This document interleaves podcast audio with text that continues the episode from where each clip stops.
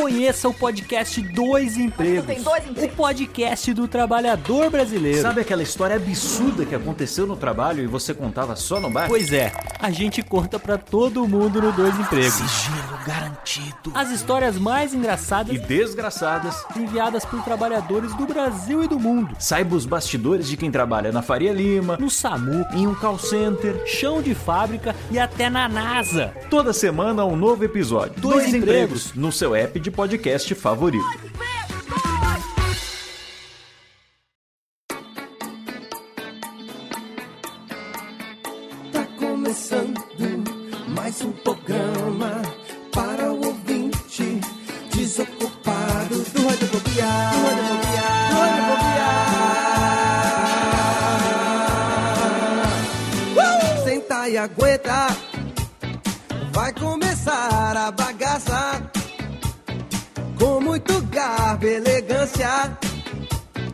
O seu radiofobia alheio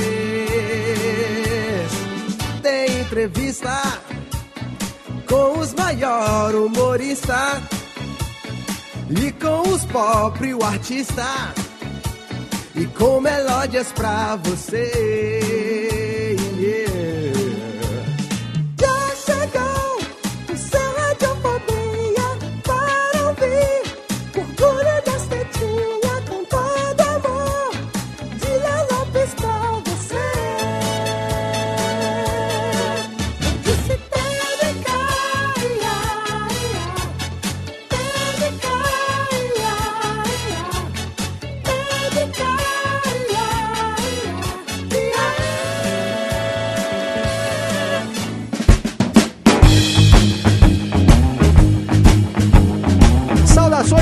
Desocupado, você do mundo inteiro que insiste em ouvir esta bagaça de programa. Sim, você me conhece, eu sou Léo Lopes e é com orgulho hoje nas minhas tetas totalmente profissional aqui que eu trago pra você uma edição, como direi, acusticamente tratada do seu podcast Delicinha, mais uma edição do Radiofobia. E nós estamos hoje sim em altíssimo garbo e elegância, porque a gente está gravando pela primeira vez diretamente do Loop Studio, que é a mais nova casa do Radiofobia em São Paulo. Digamos a partir de agora, o estúdio 2 oficial do Radiofobia.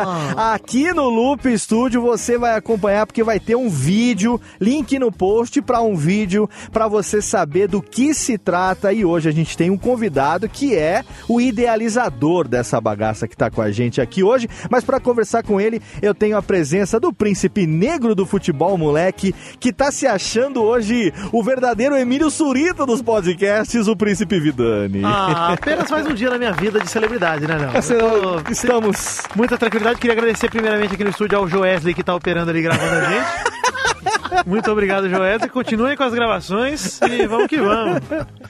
Ah, e temos aqui também diretamente da casa dele, por onde vamos, ele que é o marido de Dona Catarina, com o seu penteado totalmente trabalhado na gomalina, ninguém menos do que Pedro, o menino Palote. E aí, Léo? Olha, te falar, viu, que gravar no estúdio, cara, é como gravar no Skype com um som bom, né? E sem tá aquela merda que fica normalmente. Então, nada como um estúdio decente de qualidade pra gravar o Radiofobia. É, o Skype sem as coisas ruins, como o ruído e o Jeff, né? O Jeff, O tenso, tem É, várias coisas tenso. ruins que o Skype traz pra O fa- gente. malfátio. Não, o malfátio é uma coisa maravilhosa. Não, o saco ruivo é. Saco ruivo é uma amado. maravilha. O menino Chester vai ficar triste, coitadinho. Que bom, né? De não estar aqui hoje, mas o Pedro tá aqui com a gente também, porque a gente tá em São Paulo, a gente tá fisicamente juntos aqui, todo mundo em volta de uma mesa. Você deve estar notando aí a qualidade sonora diferenciada. Ah, minha voz É? não está uma bosta tão grande. Ah, continua uma bosta, mas agora tá melhor captada. Não, não, continua uma bosta, mas agora está com um compressor de qualidade. Exatamente. Exatamente, a gente está aqui no Loop Studio, que é uma idealização pessoal do Loop Infinito. Esse cara que está aqui do meu lado, nosso convidado de hoje, ele é ator, ele é locutor, ele é dublador, ele é empresário, sonoplasta, ele é pizzaiolo, ele é, ele é hold, ele é tudo. Muambeiro. Muambeiro, Já fui árbitro de futebol. Olha, aí, o Margarida, juiz Margarida. Uma das vozes mais conhecidas dos jogos localizados em português que nós temos no Brasil. Ninguém menos do que o sócio da Casa Júnior da NET tá aqui com a gente. Aê, Muito obrigado. Olha aí, que fenomenal. Seja bem-vindo à Radiofobia, Nanete. Obrigado, Léo. Obrigado a todo mundo aí que, que tá ouvindo, né? Pessoal que eu sei que é muito ouvido esse podcast. Inclusive, eu sou um ouvinte. Olha aí, olha aí. Ouvinte, com certeza. Parabéns, inclusive, por várias entrevistas geniais aqui. Eu fico muito lisonjeado por ser.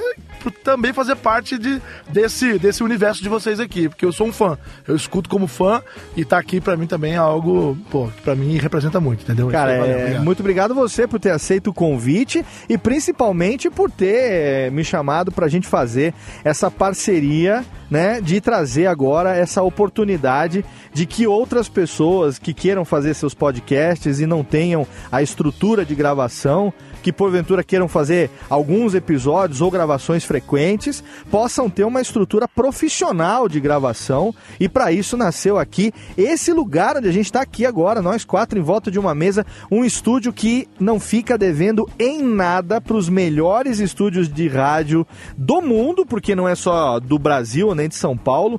A gente está aqui com um Electrovoice RE20 com três SM7Bs que são microfones usados. É, dar um exemplo, você quer saber o setup que a gente está aqui? Assiste um vídeo do Pânico da Jovem Pan que você vai ver que o microfone que o Emílio Surita usa é um RE20 da Electrovoice e todos os outros da bancada um SM7B, uma estrutura profissionalíssima. Cara, o cheiro de revestimento acústico. Eu vou, eu vou estragar o cheiro daqui a pouco. né? Faça isso que você quer hermeticamente fechado. Se fizer isso, vai A gente dar vai ficar, a gente vai ficar filtrando com o pulmão isso por muito tempo. E pra quem não conhece essa- esse lance de estúdio de rádio, estúdio de dublagem, quando você fecha a porta, você ouve o som do silêncio, né? Você ouve o som do seu corpo. Mas, É que nem na música lugares, né? do, do Garfunkel, o Sound of Silence. Ah, que delícia! Mostrou que é cool Essa é uma agora. referência É, cult. ele quis mostrar que ele tem um Referência conhecimento, né? Então o- já ouviu é, umas cultura pop. Cultura boa. Obrigado, Nanete, pela parceria de sucesso. Estamos começando agora. E daqui a pouco a gente vai saber ao longo do programa como nasceu essa ideia do estúdio, como é que a gente vai fazer daqui pra frente. Mas a gente tem toda a carreira do Nanete pra explorar. Então, técnica, roda a vinhetinha e a gente começa logo esse papo hoje com o Júnior Nanete.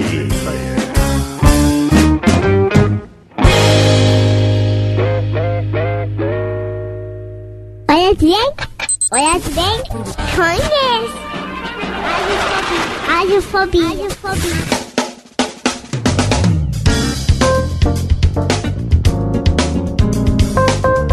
Júnior Nanete conheci ano passado, quando meus amigos Tato e Mauri marcaram uma reunião lá na Casa Geek pra gente passar o roteiro do projeto Apagão. Você que tá aí deve ter ouvido, se você não ouviu, tem um link no post para você acompanhar.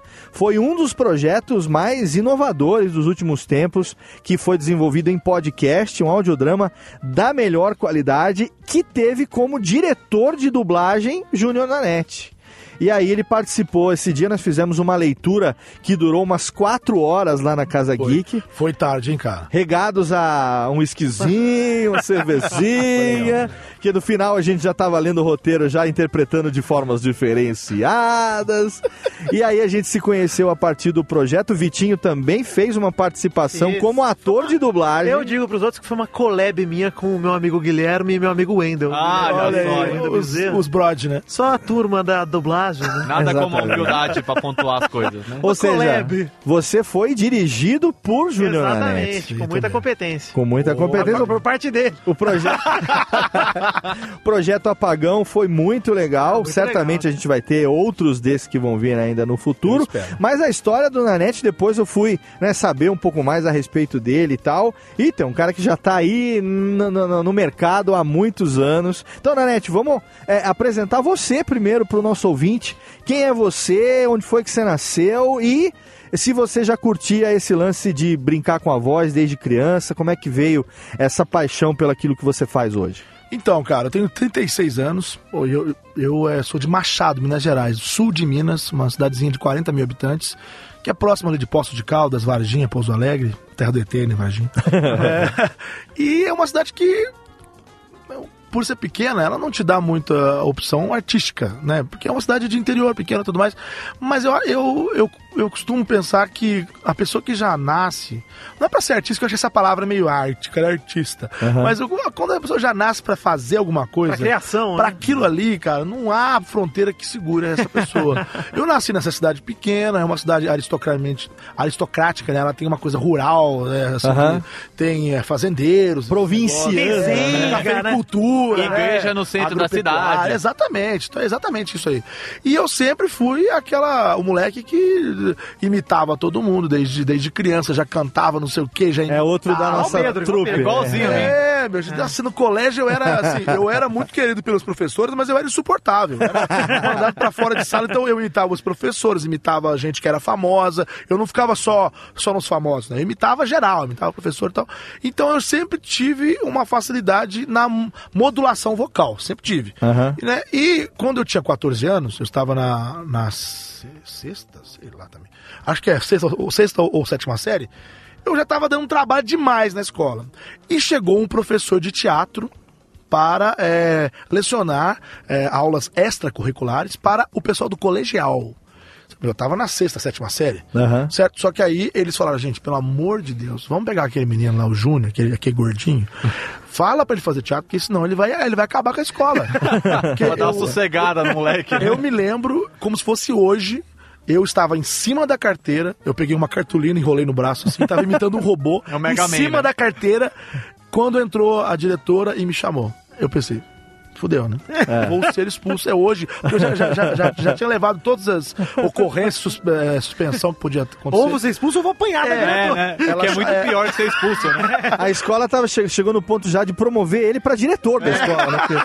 Já não tinha mais castigo, né? É, aí ela che- chegou lá, o seguinte, não tá tendo jeito, não sei o quê, papá. Eu pensei, vou ser expulso mesmo, né? Então, ó, tem um professor de, de teatro que vai começar agora a dar aula aqui e a gente quer que você faça a aula junto com o colegial. Tá? Porque você. De teatro. É, é, você faça aula de teatro extracurricular, fora do teu horário, né, da tua grade, para que você, pelo amor de Deus, controle-se. porque você não tá tendo condição, entendeu? E aí eu comecei a fazer teatro com 14 anos. Com Legal. 14 anos eu comecei a fazer o curso lá na escola. Com 15, a gente, eu já era o ator, o ator principal da companhia.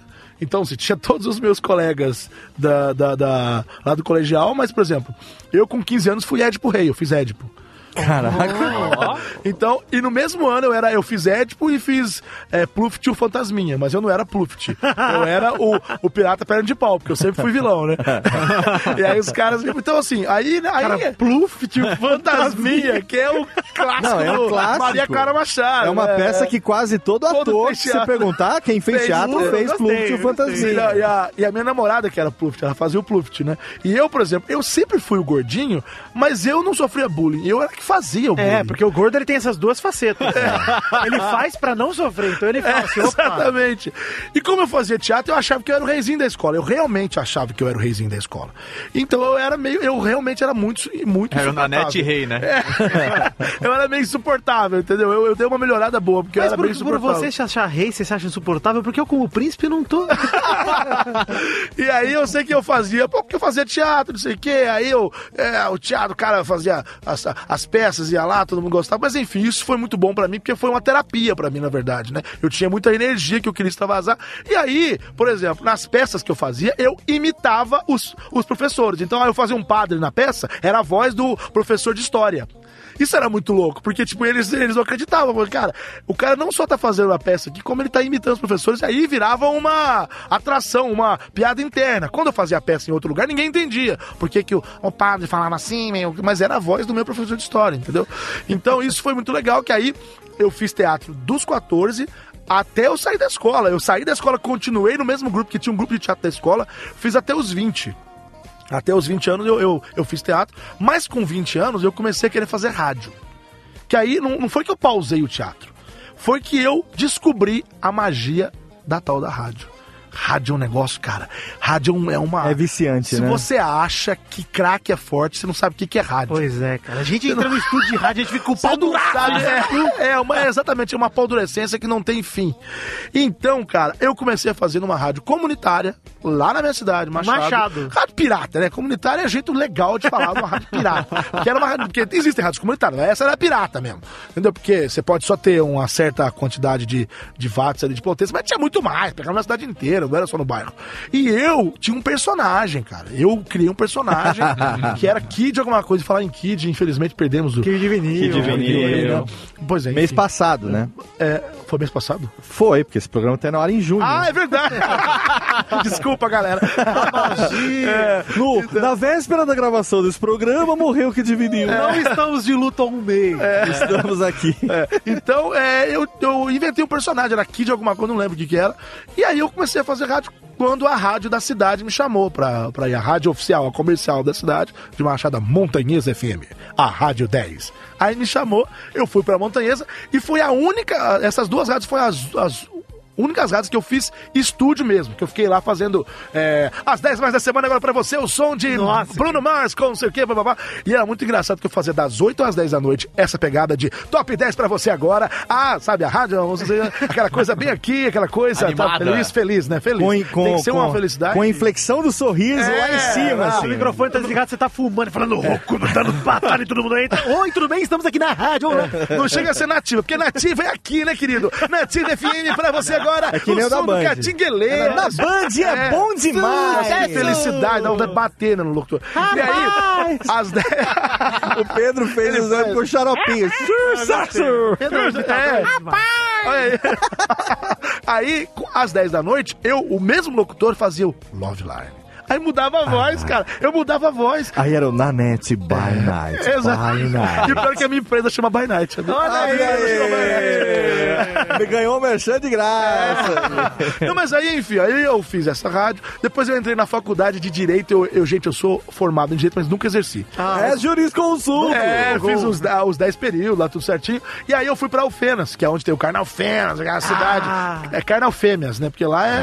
é lá, É, beleza. por isso que eu nem fui. Ah, muita essa mulher. era pra- Eu não vou dar conta. E quando eu fui pra Alfenas fazer faculdade, em, em meados de 2000, agosto de 2000, quando eu tinha 20 anos, eu sou de 80, e aí é, eu comecei a fazer o Hora do Rango, isso em 2000, né, que é hoje, é o que o Pânico faz hoje, o Pânico já fazia naquela época, mas Sim. chamava Hora do Rango, era meio-dia, do meio-dia às duas, e era, tinha um âncora, que era o França, aliás, o França é um cara que eu tenho super, uma grande admiração, um, um grande radialista, e eu fazia meio papel do Bola, que era o Ranzinza, aquele cara que achava ruim, desligava na cara dos outros, e o papel também do Ceará, que era o, o, tipo, assim, imitador do Ceará carioca, que faz a imitação. Então, eram três pessoas. Um que tinha um personagem, que era o professor Schumacher, que falava com alemão, falava assim, o âncora, que era tipo o Zurita, né, que é o Francis, e eu que fazia um trilhão de coisas, entendeu? E aí, cara, aí eu comecei a pirar. Era o Beto aí- Hora do programa. né? é, exatamente. Aí eu fiz a Rádio Atenas FM, Atenas FM,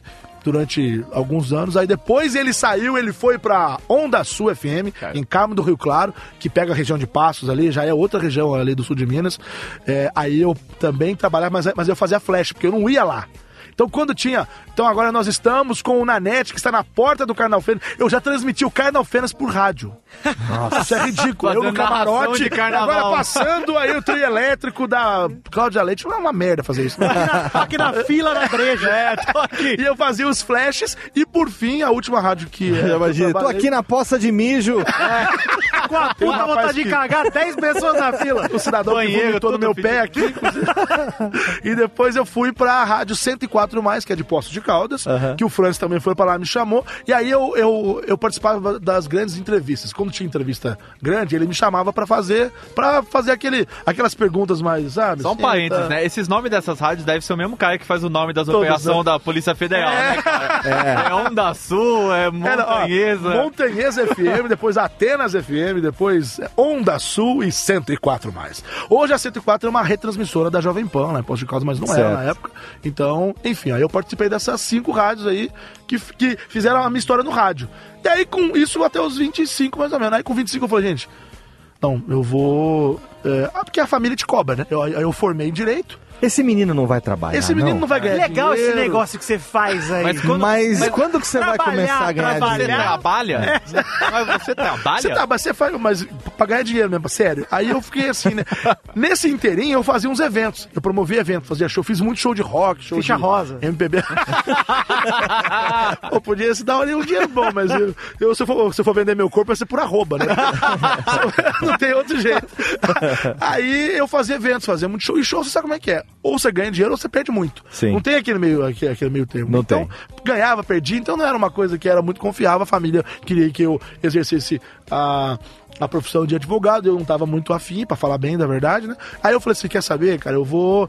Aí eu resolvi ser empresário, aí até antes de formar, em 2004, quando eu tinha 24 ainda, eu, eu, eu ainda tava em rádio, eu, eu, eu abri uma lan house e, e sabe essas coisas que tava na moda na Sim, época? sim, eu abri uma sim. lan house, aí fui lá, financiei no banco, aquelas merdas que você faz na vida, sabe? Nem que a gente que achava que você. A gente achava que acesso à, à internet, a computador, você ia ter que se deslocar até um lugar Pois e. é, então, né, cara? Aí vem o filho da puta do Steve Jobs e bota no bolso. Não, né? é, veio a casa pernambucana e depois parcela em É, 36 vezes o negócio, aí ferrou tudo. Porra. Mas aí, enfim, aí a Lan House deixou de ser um negócio legal, mas eu já tava naquela de ser meio empresário, não sei o que, mas eu fiquei cinco anos mexendo com outras coisas também, entendeu? Fazia uns eventos ainda, era empresário, ah, não sei o que, tinha a minha, tinha a By Night, que era uma, uma produtora artística, eu vendia, vendia show de banda, vendia, eu, eu fiquei do lado de cá, em vez de contratar, comecei a vender. Aí é mais Vender. seguro do que fazer show, pô. É, vendia show, não sei o que, vendia DJ, essas coisas aí, entendeu? Mas, cara, eu não, não, não é que eu não tava feliz, eu tava, mas eu não tava fazendo aquilo que eu amava. E com 30 anos de idade, Já formado em direito? formado, mas não ficava, fiz porra. Eu, eu formei vi- quando eu tinha 25, ou seja, durante, é, durante cinco anos eu fui esse, tentar ser empresário. Aham. E, e- e eu, tinha, eu tinha um tino bom comercial, eu tinha um tino de empresário. Mas eu via que não era uma questão de fracasso, era uma questão de felicidade. Satisfação pessoal, Satisfação. né? Você É. tem que fazer um negócio que você gosta. Sim. Eu tava lá, tava legal, não tava ruim, não era algo que eu não gostava. Tanto que eu vendia show de banda, que era algo que eu sempre, sempre gostei. Só que eu vendia, eu ia nas rádios. Eu divulgava as bandas. Então eu tinha que ir com o divulgador de rádio nas rádios. Isso me matava, cara. Porque eu tava ali, eu tava indo nas rádios, eu tava Você indo nos vê as lugares. pessoas fazendo ali. É ali que eu queria estar, cara. Eu não queria do outro lado do microfone, É, eu né? não queria estar desse lado. Às vezes até, até dava entrevista, mas era uma merda. O cara vai na rádio derruba o currículo. É. Opa, caiu aqui, ó. Rapaz, tava com ele no bolso. Não, o cara, vai, o cara vai na rádio e deixa o smartphone ligado, né? Aí ele tá no meio do- da entrevista começa a tocar assim. Aqui é Júnior Nanete falando de. Mas o que, que é isso aí? É, é o toque do seu telefone? Não, é meu piloto. que tá É, meu piloto. É que Por, aca- por acidentalmente... acaso eu botei o meu. é. Nossa, por acaso eu botei o sem meu. querer também, sem meu querer. piloto. O meu piloto, aqui. por acaso, é o toque do meu celular aqui. Ô, Tutinha, foi sem querer, Tutinha. Mas aí, e aí, de repente, com 30 anos, né? Isso foi em 2010, então. não- Caralho, não já tá pertinho já. Já, já, ó, já, ó, tá- estou tentando ser breve. Com 30 anos, eu falei. Radiofobia vai acabar no primeiro bloco, é, isso? esse programa? Ah, eu já Não, mas tem muita coisa pra falar ainda. aí eu falei com 30 anos, eu falei, caramba, meu, eu. Eu, eu queria fazer, cara, o que eu gosto, né, cara? Mas engraçado, eu queria juntar as duas coisas. Será que é possível juntar interpretação com microfone? Tipo assim, tudo bem, radionovela existe, né? Mas é- não tava tão mais na moda a radionovela. Eu falei, pô, eu queria interpretar no microfone. Aí me deu um estalo, pô, isso já existe, isso, isso chama-se dublagem. Sim. Isso já existe, cara. Eu não tô inventando porra nenhuma aqui, ó. Aí eu cheguei. Existe não faz pouco tempo, não. Eu é que tô desinformado, né? É que em Machado, né? É, né, demora. Pô, imagina eu querer ser dublador de Machado. Eu com certeza ia morrer de fome. Aí eu peguei e pus lá no A Google. carroça passa pela Praça Vai- Central. Vai doblar o boi. Pamonhas. Se for pra Varginha, ainda dá pra Machado. dublar o ZT, né? Exatamente. Aí você vai fazer um intercâmbio. Efeito especial, né? O Contatos imediatos, terceiros Os degraus. bichos só escrevendo com tintinha no vidro e sei lá, pô, os caras estão falando no CT. Né? É. Busque conhecimento. ET Bilu, Exato. grande ET Bilu, Mato, Mato Grossense. Aí, Mandar um abraço pra ET Bilu. Por onde anda ET Bilu eu, eu considero que ele não é alienígena assim, porque o Mato Grosso é longe pra caralho. né? Talvez seja mais longe do que Marte, talvez. é uma terra, é uma terra bem é contemporâneo do jacaré, do, do, do, do, do jacaré Bilu, não, do ET Bilu? Jacaré, Jacaré Banguela. É mais fácil ser um jacaré do que ser um alienígena. Não, contemporâneo da, da mesma terra que o ET Bilu, Jacaré Banguela, nosso grande amigo. Mandar um beijo pra é- ele. Não, é, é contemporâneo, não, ele é. é- Conterrâneo, Conterrâneo. conterrâneo. Contemporâneo que eles têm a idade. São da mesma bolado, época. bem Estudaram na mesma escola. Bem, bem chacata. Então conseguimos juntar o ET Bilu com o Jacaré, Mato Grosso e o Jacaré Banguela, né? É, Exatamente. e conterrâneo, mas enfim, vai. Contemporâneo. E aí eu pus no Google lá, pô, curso de dublagem, né? Pô, vou fazer um. Essa porra aí. E aí achei o curso lá do Ender, né? A Universidade de Dublagem, tá fazendo Sim. um merchan aqui gratuito, hein, Wender? Não, não, ele já teve aqui, já fez também. o Wendel é sócio, bicho. É, Esta fera, é foda. Aí eu sei que eu peguei e falei, pô, vou, vou fazer isso daí. Mas foi, uma- uma- foi um, um- um desafio pra mim, que eu comecei a fazer o curso em 2011, no comecinho do ano. Em fevereiro, eu lembro dia 5 de fevereiro de 2011. Comecei a fazer o curso, mas totalmente, cara, eu era todo sábado e eu vinha pra São Paulo e voltava toda semana. Eu não morava em São Paulo. Mas você já você era ator já, não? Já, já era ator, mas eu era Você tinha ator, eu não DRT tinha de ator? DRT, Não aí tinha tá, eu DRT. Ah. Mas eu já tinha feito muitos anos de teatro e tinha, assim, prêmios como ator, tinha ganhado prêmio em outro lugar e tal. Mas eu não sabia, eu não sabia como é que era, cara. Legislação, Eu essas cheguei, coisas. tudo. pô, quero fazer isso daí, né? E comecei a fazer o curso. E eu foram dois meses e meio. No final de, de, de, é, dois meses e meio eu, eu comecei o avançado. E aí. E aí eu fiz o avançado. E aí, quando eu terminei o avançado, o Wendel não tinha o estúdio dele ainda. Ele era diretor no outro estúdio, na Vox. Aham. E, pô, tive uma puta sorte que estavam precisando de vozes novas e o Wendel me indicou pra um teste e eu peguei. Só que eu não tinha DRT. Aí eles falaram, você traz o teu DRT aqui, senão não tem Não jeito. vai ter jeito, é. Aí eu, cara, eu lembro direitinho que eu peguei um avião, fui pra Belo Horizonte. Primeiro eu fiz uma pasta, né? Com tudo que eu tinha feito. Porque existem três maneiras de você, de você tirar o DRT de ator. Uma é você tendo feito curso acadêmico, né? De faculdade. teatro, né? Aham. É, de- de artes cênicas você vai. se- ok, de boa. Ou um curso reconhecido pelo MEC. Então Sim. você tem que ter um curso. Então, ó, os que tem hoje, atualmente, mais rápidos é de um ano e meio, dois. assim, Exatamente. Bem longo, mais né? rápido assim. Foi o que me impediu de fazer dublagem. É, porque você tem que se, né? Ou a terceira hipótese, Comprova que é um que pouco mais trabalhou. difícil, é que você, que você é um ator, que você já tem trabalhos. Trabalhos com, reconhecidos. né, reconhecidos no mercado. Aí eu, cara, eu juntei o DVD das peças todas, eu fiz um dossiê. eu juntei, cara, o recorte de um arquivo jornal. confidencial. olha aí. Júnior Nanete, esta é sua vida, sua história. Eu lembro que eu peguei um voo, fui pra, Caralho, pra BH, deix- cheguei lá no, no satélite, falei, tá aqui, a, a taxa do do coisa já tá paga, tá aqui, o papel tá aqui, ah, beleza, a gente vai entrar em contato com você. No dia seguinte me ligaram, ó, saiu a sua, a sua DRT, não, não vai ser nem provisória, já vai ser definitiva. Caralho, eu fiquei que super foda. feliz, né, cara? Aí Tem uma galera hein? que toma um chá de cadeia violento É, não, no é, não, satélite é. no dia seguinte o meu, cara. E aí eu fiquei muito feliz mesmo. E, enfim, Mas por que, que você foi pra Belo Horizonte fazer isso? Então, Porque, porque- o DRT é por estado, É, né? Não, é, eu no sou mineiro, né? né? Então, Ah. assim, é, na verdade, eu nem cheguei a ver aqui. Entendi. Nem sabia se era, se era mais difícil, não. É que como eu tinha feito peças em Minas e fiz alguns cursos no Palácio das Artes, Ah, tá. aí eu achei que ia ter muito mais moral chegar lá e falar, fiz aqui com o Ah, e os caras conhecem, Oliveira. ah, Ah, ele é. fez. ah, Perfeito, ah, perfeito. Eu pensei no network. É, aí entrou a minha é parte de empresário na história. Ah, animal. É, aí entrou a Você parte fez, de um, empresário, né? você fez um lobby pra você mesmo. Exatamente. Até é. porque o DRT não existe, não é o DRT, né? Na verdade, DRT é a DRT, a Delegacia Regional do Trabalho. Isso, é. E você não é dono de uma delegacia. É, não, e, e o que a gente chama o DRT, na verdade, é o Número, registro registro. profissional na DRT. E não importa qual que você pegue de qual estado, porque ela é válida no território É, nacional, exato. exatamente. Mas, mas eu eu dou um tapa E na nada mesa. impede você necessariamente de é, bu- buscar tirar o DRT num estado Não, que claro, saia claro. de forma Não, mais é- fácil. É que eu acho que essa. Eu lembro quando eu fui, quando eu estava lá dublando Rebosteio, né? E me Sim. interessando, eu fui dar uma pesquisadinha também e eu vi que, é, dependendo do estado, acho que o processo pra você conseguir o DRT é um pouquinho diferente. Sim, Certo. e alguns são mais caros, inclusive. É, então. eu, tenho, eu tenho um amigo que ele é locutor da Rádio Transamérica, o Tim. Aham. E, aliás, vou contar rapidinho aqui a história dele. Eu acho muito legal isso. É, um dia, um cara me chamou no Facebook. Eu, é, assim, o, o Facebook eu não uso muito pra, pra comercial. Eu uso só pra amigos. Pras e- mina. Pras mina, amigos e conhecidos, né? Quem realmente eu conheço, entendeu? Agora, Instagram, Twitter, não. Aí todo mundo pode me seguir, eu troco ideia. Agora, Facebook eu acho uma coisa Sim. meio, meio íntimo, assim, entendeu? É Aham. uma coisa que, se você não me conhece, é meio estranho eu ser seu amigo do Facebook. É, eu também sou assim. É. Também acho. Então, é, é, mas eu dou super atenção no Twitter. Por exemplo, o Vitor eu não tenho no meu Facebook até hoje. Nem vai ter, não vai rolar. é Eu durmo profissional. na casa dele, mas é só profissional o relacionamento. Emocional e um pouco visceral Um também. pouquinho, um pouquinho sexual só, um pouquinho, Só um pouca pouquinho. coisa. É porque, É o- porque é rápido, né? É porque o Vitinho não tem muito que ser sexual. Não, mas eu tô com muita fimose hoje em dia. Deu uma valorizada. Porque o frio encolheu e a É. fimose fica. A fimose, a fimose fica. Fica, dá pra botar um Mas e aí, o Tim? Então aí o Tim, é um cara me procurou. Au, au, au. O Tim? Aí ele, aí ele pegou o. O que é Cadê o retorno? Santiago! o eu conheço o Santiago, sabia? O, o, o- o que ele fala lá. Ah, é? Mas enfim, isso é outro assunto. Aí, aí o. cara me chamou, tudo bem, sou, eu sou lo- locutor da rádio. Ele falou, locutor da Rádio das Américas, pra mim eu já dei atenção, porque eu gosto de rádio, né? Eu Sim. ia dei atenção, senão não ia, não ia nem muito ler. Aí eu, não sei o que, eu gostaria de dublar, não sei o que. o. Aí, cara, eu dei umas, um- umas dicas pra ele, ó. Só, você tem que ser ator, né? E o cara foi, assim, ele não era ator, ele era, ele, ele era aquele cara típico locutor de rádio, aquele cara que fala tudo assim, não sei o que e tal. E tem aquela coisa. Com a entonaçãozinha, é, Exatamente. impostação. Entendeu? Mas o cara era super de boa, tá? mas ele tava interessado. Ele tinha. Ele tava afim de fazer o bagulho, entendeu? E quando você tá afim, a, a conversa é outra, né, cara? É. Isso foi há três anos, velho. Há três anos, ele, ele foi atrás.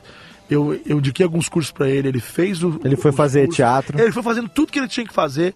Agora faz um mês, uns dois meses, ele me chamou e falou: Olha, estou me matriculando no curso de, de dublagem, quero te agradecer, porque você. Já como ator, se Já como profissionalizando. ator, mas, aí ele não. Ele, ele fez o curso, mas não tirou o DRT ainda, certo? Aham, aham. Mas ele já concluiu o curso. Aí ele fez agora o curso de dublagem dele, acabou semana passada, e eu só falei dele porque ele, paulista, fez tudo aqui, não vai tirar o DRT aqui por conta desse rolo que é. Da complexidade, Inclusive, né? também rola muita política envolvida. Aqui é muito mais caro do que no Rio de Janeiro. É. Então ele vai tirar no Rio de Janeiro. Ele fez né? tudo, ele não tá fazendo nada legal. Ele fez o curso Não, do MEC sim. e tal. Mas só por uma questão de valor. Aqui é Exato. mil e não sei quanto, lá é 400 não sei quanto. É. Então ele vai lá com, ó, fiz o curso, Puta, beleza, é reconhecido, vai tirar, entendeu? É, exatamente. Então assim, isso acontece. E é, é assim, você vendo por um lado, né? Você pensa que é uma burocracia que acaba atrapalhando todo mundo, né, cara? Você quer trabalhar. O cara só quer trabalhar com o que ele faz, né, Exato. cara? É. Ele já estudou pra isso, ele já tá teoricamente qualificado pra isso, ele ainda tem que tirar um documento que diga, olha. É um eu- papel, né? é, eu te autorizo, exato. É uma burocracia ali que infelizmente pessoas têm que passar, e como no caso do Nanete. No Eu caso tive- tive sorte, foi né? sorte, né, cara? Porque É. você conseguiu. É, porque sorte não, né? tempo- Porque o trabalho dele já Não, é reconhecido, É, mas ele podia ter né? pegado uma galera que É, fosse podia- chato e não. isso aí não vale nada, chega, Tanto que o dia que eu liguei, eles falaram assim, ó, não, mas mesmo assim, no seu caso, as bancas é, são duas vezes por ano a banca. Você vai ter que passar pela banca, mesmo sendo assim. Quando eu liguei, antes de levar a Ah, tal da aham, pasta, sim. eu falei, nossa, meu. E a banca foi semana passada, tipo assim, vai ser daqui a seis meses. Eu falei, não. Meu, eu vou perder o trabalho, cara. Eu acabei Sim. de formar no curso de dublagem. Eu acabei de passar num teste. Eu vou perder essa porra desse trabalho. Sim, não posso, né? É Meu porque eu fiz o sustento. né, teste cara? sem falar nada. sabe? Eu fui, eu fui, eu fui na. Sabe, vamos aqui, vamos fazer. Na hora que eu falei, os caras ficaram bravos, mas você faz teste, caramba. Passei a tua voz lá pra, lá pra Discovery. Você tá, você tá de brincadeira comigo? É, eles aprovaram e você não é ator. É, tipo assim, aí, pô, vai lá. Não, eu lembro direitinho que foi só. a- a- você tem um mês, porque ó, vai, vai começar a gravar daqui um mês. Você tem um mês pra você resolver isso. Nossa, eu. Um mês, é, e você fica na semana. berlinda, né? Porque é contagem regressiva, Não, né? fiquei desesperado, mas deu O trabalho não espera. certo. É, com certeza. Excelente. E quando você começou a dublar, você é, já começou lá com o Endel? Como é que foi? Assim, porque é, eu também sou um cara que tentei fazer, eu só não, não aprofundei porque eu fui descobrir, não sabia a legislação também. Foi na Rádio Oficina fazendo curso de locução que eu descobri que como locutor eu não poderia ser é, ator de dublagem, porque aí Outro que eu fiquei território. sabendo que era outra coisa, que dublador era uma especialização do ofício de ator, que ele não é dublador, ele é ator de dublagem, dublagem, ator de é ator em dublagem, e aí eu já tava assim, eu optei pela locução, pelo rádio, então é, não tive tempo hábil, não teria como fazer dois anos de curso de teatro e mudar toda uma carreira, que é o que até hoje é o meu impeditivo para eu não entrar nessa, nessa área de dublagem, é que por outro lado acabou meio que é, me incentivando a buscar alternativas e descobrir o podcast e deu o que Ah, deu Léo, hoje. mas nós vamos entrar na dublagem como o Luciano Huck. Ah, exatamente, como globais. Pode Ah, entrar com até na presidência, né? Exato, que agora a- viu. Vamos Qualquer entrar um na pode ser atuação. presidente. É, né? A qualquer momento. Sim. Às vezes bate um bip aqui e pronto. Você é o novo presidente. Na verdade, Parabéns. você não precisa ter nem todos os dedos das mãos e nem o ensino médio completo, né? Não, você pode ser Não, presidente. inclusive, às vezes o perigo é você nem ser presidente, você abrir o saldo aqui do banco e você vê que tem um depósito do JBS e fala assim, eita, cara. Só toma cuidado com seu Acho amigo açougueiro, né? Acho que vou fazer um churrasco esta semana, bicho. Eita, bicho, vamos pra pelou a beça. Mas assim, voltando até retrocedendo. Estamos muito, muito... Empolgadíssimos, né? Estamos empolgadíssimos, né? Com esse estúdio todo. Isso, você vê que a verve vem à tona, né? Com Eu o acho estúdio mais desse. gostoso gravar aqui porque o retorno tá muito gostoso e ouvir minha própria voz é maravilhoso. É, lógico. Tem inveja de vocês que podem ouvi-la ainda mais que eu. Mas que agora você está ouvindo a sua própria voz, está um deleite. Você tem um, um- um orgasmo com você mesmo, né, cara? Todos os dias. Mas voltando ao Nanete, Ah. a gente sabe que nesse meio é, é, não é fácil entrar. Tem muita gente que quer entrar. É, e a gente sabe que existe, assim, assim não, não é fácil quem quiser falar eu vou ser dublador entrar logo de cara, porque obviamente tem o teste, mas muitas vezes chegar até o estúdio é uma dificuldade. Como que foi pra vocês? Então, é, é. é, Tem essa. Não vou falar que é mito, porque realmente rola uma. Não sei se a palavra seria panela, mas rola assim, um, grupinhos, né? Tipo Aham. assim, ah, ali, não sei o que, aquilo ali. Então quando você entra. Tá natural, né? É, acho que em qualquer profissão, mais ou É. menos, você tem ali os. O relacionamento, o networking da coisa ali vocês também. estão né? empenhados em produzir uma coisa juntos, então você acaba se juntando com a galera que você tá próximo, E assim, né? tem tanta gente hoje no mercado que o networking é cada vez mais importante. Porque, pô, eu conheço tal pessoa, ó, se a pessoa me conhece, ela consegue te indicar melhor. E Aham. fala, ó, a confiança minha tá É. depositada nesse cara de Mais do alguma que uma maneira. questão de né? amizade. É. né? E lembrando que a dublagem, o mercado de dublagem, ele ainda é pequeno. Ele está crescendo muito, assim, em, em número de, de profissionais, de estúdios e tudo mais. Mas ele ainda reúne poucas pessoas no Brasil. Você entende o que eu estou falando? Então, por exemplo, agora eu não sei o número, mas há, há uns dois anos atrás tinha 300 dubladores aqui em São Paulo e uns 300 no Rio. Caralho. Era isso, o mercado era isso, não tinha mil pessoas. E é, é impressionante que, assim, no Brasil, a qualidade da dublagem é excelente. É, justo. porque você olha, não, sei lá, um filme russo, é um cara falando inglês com um cara falando em russo desse jeito durante que o outro tá falando. É o voice-over, né? É, então é uma bosta, entendeu? O que a gente tem no Brasil é excelente, a qualidade, sabe? E o problema é, é, quando eu é, quando eu fiz o curso lá, no meio do curso foi o pessoal da, da Folha de São Paulo fazer uma entrevista sobre, sobre dublagem e tal. E eu falei uma coisa que que, que, que de repente a pessoa pensa e fala, nossa, é verdade. Por que, que a dublagem, às vezes, ela é tão condenada no sentido de, ah, a dublagem é uma merda, a dublagem é ruim? Porque o que é bem dublado, você esquece que tá dublado. Exato. Com O que é certeza, bem dublado tá em português pra você. Exato. O que, é bem, Natural, o que né? é bem dublado, você nem percebe. É natural, Exatamente. é Porque natural. é óbvio que um trabalho, em qualquer profissão, gente, tem, tem médico ruim, tem advogado ruim, tem radialista ruim, tem dublador ruim. Exato. Tem estúdio que é péssimo, tem estúdio que é, é, sabe, é fundo de quintal. E a gente, a gente ainda, é, pelo menos a gente vê em todo mundo que trabalha com criação. Você falou a palavra no começo que eu achei legal, que a gente usa a palavra arte, né? Que no fim das contas é, é arte, cara, É, como tudo, Sim, né? você tá assim. colocando a sua criatividade em, em prol de alguma coisa. É, mas eu digo assim, num, num aspecto geral de criação, tem quem Trabalhar faça. com arte, né? Tem quem faça a sua criação, a sua arte com qualidade, zelando pela sua arte, tem quem faça pelo dinheiro e se vende. A gente entendeu? falou aqui de locutores que cobram é, m- micharia aí. É, de- assim como tem desenhista, tem ilustrador, tem. Mas, o, mas a diferença do mercado de dublagem é que a nós, nós aqui em São Paulo temos um acordo coletivo. Aham. Ah, Então, que legal, cara. No Rio também tem um, eles são diferentes, mas eles são muito, muito assim parecidos. Então existe um valor mínimo da hora. Ótimo. A gente fala mínimo porque ninguém paga mais também, mas é o valor da hora, entendeu? Assim, É o valor que menos que isso não se pode receber, entendeu? Entendi. Então, tipo assim, é um valor que é... todo mundo ganha isso. É isso que é estranho. Às vezes o, o cara pensa que o Wendel, por ser o Wendel, ele ganha uma hora mais, uma hora mais cara que a É a minha. mesma coisa. É a mesma coisa. Mas é mais no ponto de vista assim, já que o preço é o mesmo, vamos escolher os melhores profissionais e não escolher o mais barato. Exato, Exato. mas essa é a intenção. Essa é a intenção. Essa é a intenção. Então, por exemplo, e outra coisa, existe uma, uma intenção que todo mundo possa sobreviver daquilo. Exato. De uma Legal, forma digna. E justa, né? Justa. Claro que um Endo da vida ou um outro dublador vão dublar muito mais porque eles têm volume. É. Existe uma coisa que nós Não, e chamamos... acumula funções também, né? O cara é é diretor. Tal, ele, não, ele vai dublar muito mais E do não é errado ter o volume, porque é o reconhecimento do trabalho Claro, do aí sim, é justíssimo, É na verdade. justíssimo. Mas, por exemplo, o cara que tá começando, o cara que fez o curso, não é, ou qualquer outro lugar que tem outros cursos também, Sim. é, ele vai entrar no mercado sabendo que a hora dele, aqui, aqui em São Paulo, é 122,14. É a hora.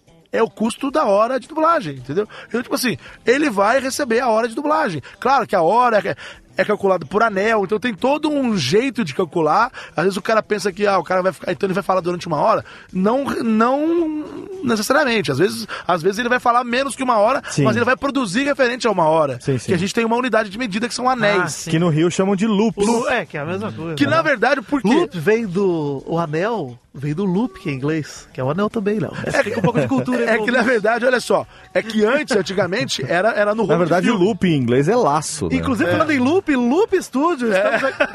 É, olha. Faz mesmo. Mas nós estamos em São Paulo, não no Rio, então. É, olha aí, Anel, mas é um, mas é um crossover. Estamos no Estúdio Anel, né? um dia me falaram, por que, você não pôs? Você, pôs você, é, você é de São Paulo? Eu falei, caramba, meu, não tem nada a ver, nem por causa disso. Por causa do loop infinito. É, que quem conhece a Apple É. sabe por que, que é loop. É, exato. Mas enfim, aí é, antigamente os filmes eles eram eles iam todos em rolo, né? Um rolo. E 20 segundos de cena dá um rolo. Se você pegar a fita e soltar, ela fecha um anel direitinho, ela fecha um loop. Ah, Entendeu? Então a cada 20, 20 segundos, segundos é um conta loop. um anel Aham. ou conta um loop. Então só muda o nome daqui pro Rio. Sim. Na verdade, um loop, um anel, são 20 segundos de cena. Que o cara pode falar 20 segundos, como eu tô falando agora, ou ele pode falar bom dia. E se estiver dentro desses 20 segundos, ele vai ganhar aquele anel.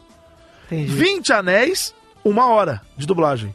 Não existe menos do que, do que uma hora de dublagem. Então, se a pessoa chegar e falar bom dia, ela vai ganhar uma hora de dublagem. Ela não vai ganhar um anel. Sim. E aí existem frações de meia hora pra cada. Pra uma hora, uma hora e meia, duas, duas e meia, três e vai embora. Então quem tem muita fala, muitos anéis, fala muito e ganha proporcionalmente. E também existe uma coisa chamada escalonamento, que é protagonista, coadjuvante e apoio. Então, protagonistas são os dois que falam mais, são dois protagonistas, coadjuvante, os, os, os próximos dois que falam mais, e aí depois o resto é apoio. É o cara que fala assim, alta voltagem. Essa é a placa. Chama de placa. Versão brasileira Alamo. É a placa, o cara que fala saída de emergência. Porque isso também tem que ser dublado. Sim, a placa é tá aquele que fala assim: Alpiste, 500. ah, é. Alpiste, 500 jardas. Saco de bosta. Ele tem que ler, porque, aliás, é, é, só fazendo um adendo, aqui foi dito, não sei em que momento, de. Ah, que eu fui o diretor de dublagem lá do, lá do, lá do Apagão, mas não, eu fui o diretor de elenco. Ah, de E- E, elenco. tipo, lembra que eu pedi pra mudar, que tava escrito de dublagem mesmo? Aham, sim, sim, é por isso eu que eu pedi falei, pra mudar, porque a dublagem, ela é uma versão de outro idioma. Sim. Perfeito. E ali, era original. Ali era o original, era uma voz original para um personagem. Então, uma criação de voz original, eu sou um diretor de elenco. Ou o diretor de voz original. Exato, é mais perto de uma radionovela do que de Muito uma mais. Você tá dirigindo a interpretação original de alguém e não ele interpretando uma versão Exatamente. de outro idioma. É porque quando você, quando você dubla, você tem que respeitar a interpretação de alguém que já criou. Você que já deu inventar, o espírito pro texto ali, né? Exato. Você não pode inventar. O que você pode fazer é fazer uma versão. Não só de texto que eu tô falando, o texto é óbvio. A tradução para dublar. Porque, ah, por que a tradução da dublagem é diferente da, da legenda? Por vários motivos. Casar por várias primeiro porque o texto falado e o texto lido são coisas totalmente Não, e distintas. outra, é assim, eu só não concordo, vou discordar do Nanete aqui nesse momento. Sim. porque- Cuidado, você tá na casa dele. Claro que você pode inventar em cima de um texto existido, porque senão a gente não teria Batman Feira da Fruta por aí. Opa! Que a gente pega um. Que é um clássico do joga cinema, ele- né? Joga ele fora e Nem- faz outra e- coisa. E cadê né? meu headphone Telacleca, também? telacleca. Na verdade, É, na verdade, você tá sendo aí totalmente. Como é que fala?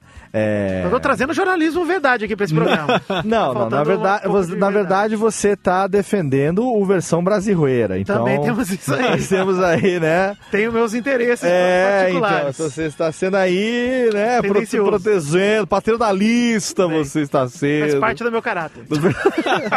do versão brasileira. Né? Mas então, é, é, quando, quando esse negócio de, de, de, ah, de, por exemplo, a pica não é igual. Por vários motivos, e entre eles existem particularidades nos dois lados. Tanto a dublagem, nós dublamos, a gente não dubla som, a gente dubla boca. Sim. Porque é a boca que quem tá em casa vê. O texto tem que entrar no, É, lip, e- no lip sync é, da no coisa, caso né? de- eu faço le- bastante legenda é, no meu trabalho e lá você tem um, um certo número de caracteres. Isso, esse um é- número de esse é outro linhas, lado. Tem uma série de coisas que Sim. você tem que respeitar Existem que, regras. que seja fácil de ler e você consiga ler aquilo no tempo determinado da cena. Esse é o outro lado. Eu fiz curso, eu fiz curso antes de trabalhar com rádio, eu fiz curso para traduzir legenda. Uhum. Eu fiz o curso da Ercília, o famoso curso da Ercília aqui de São Paulo.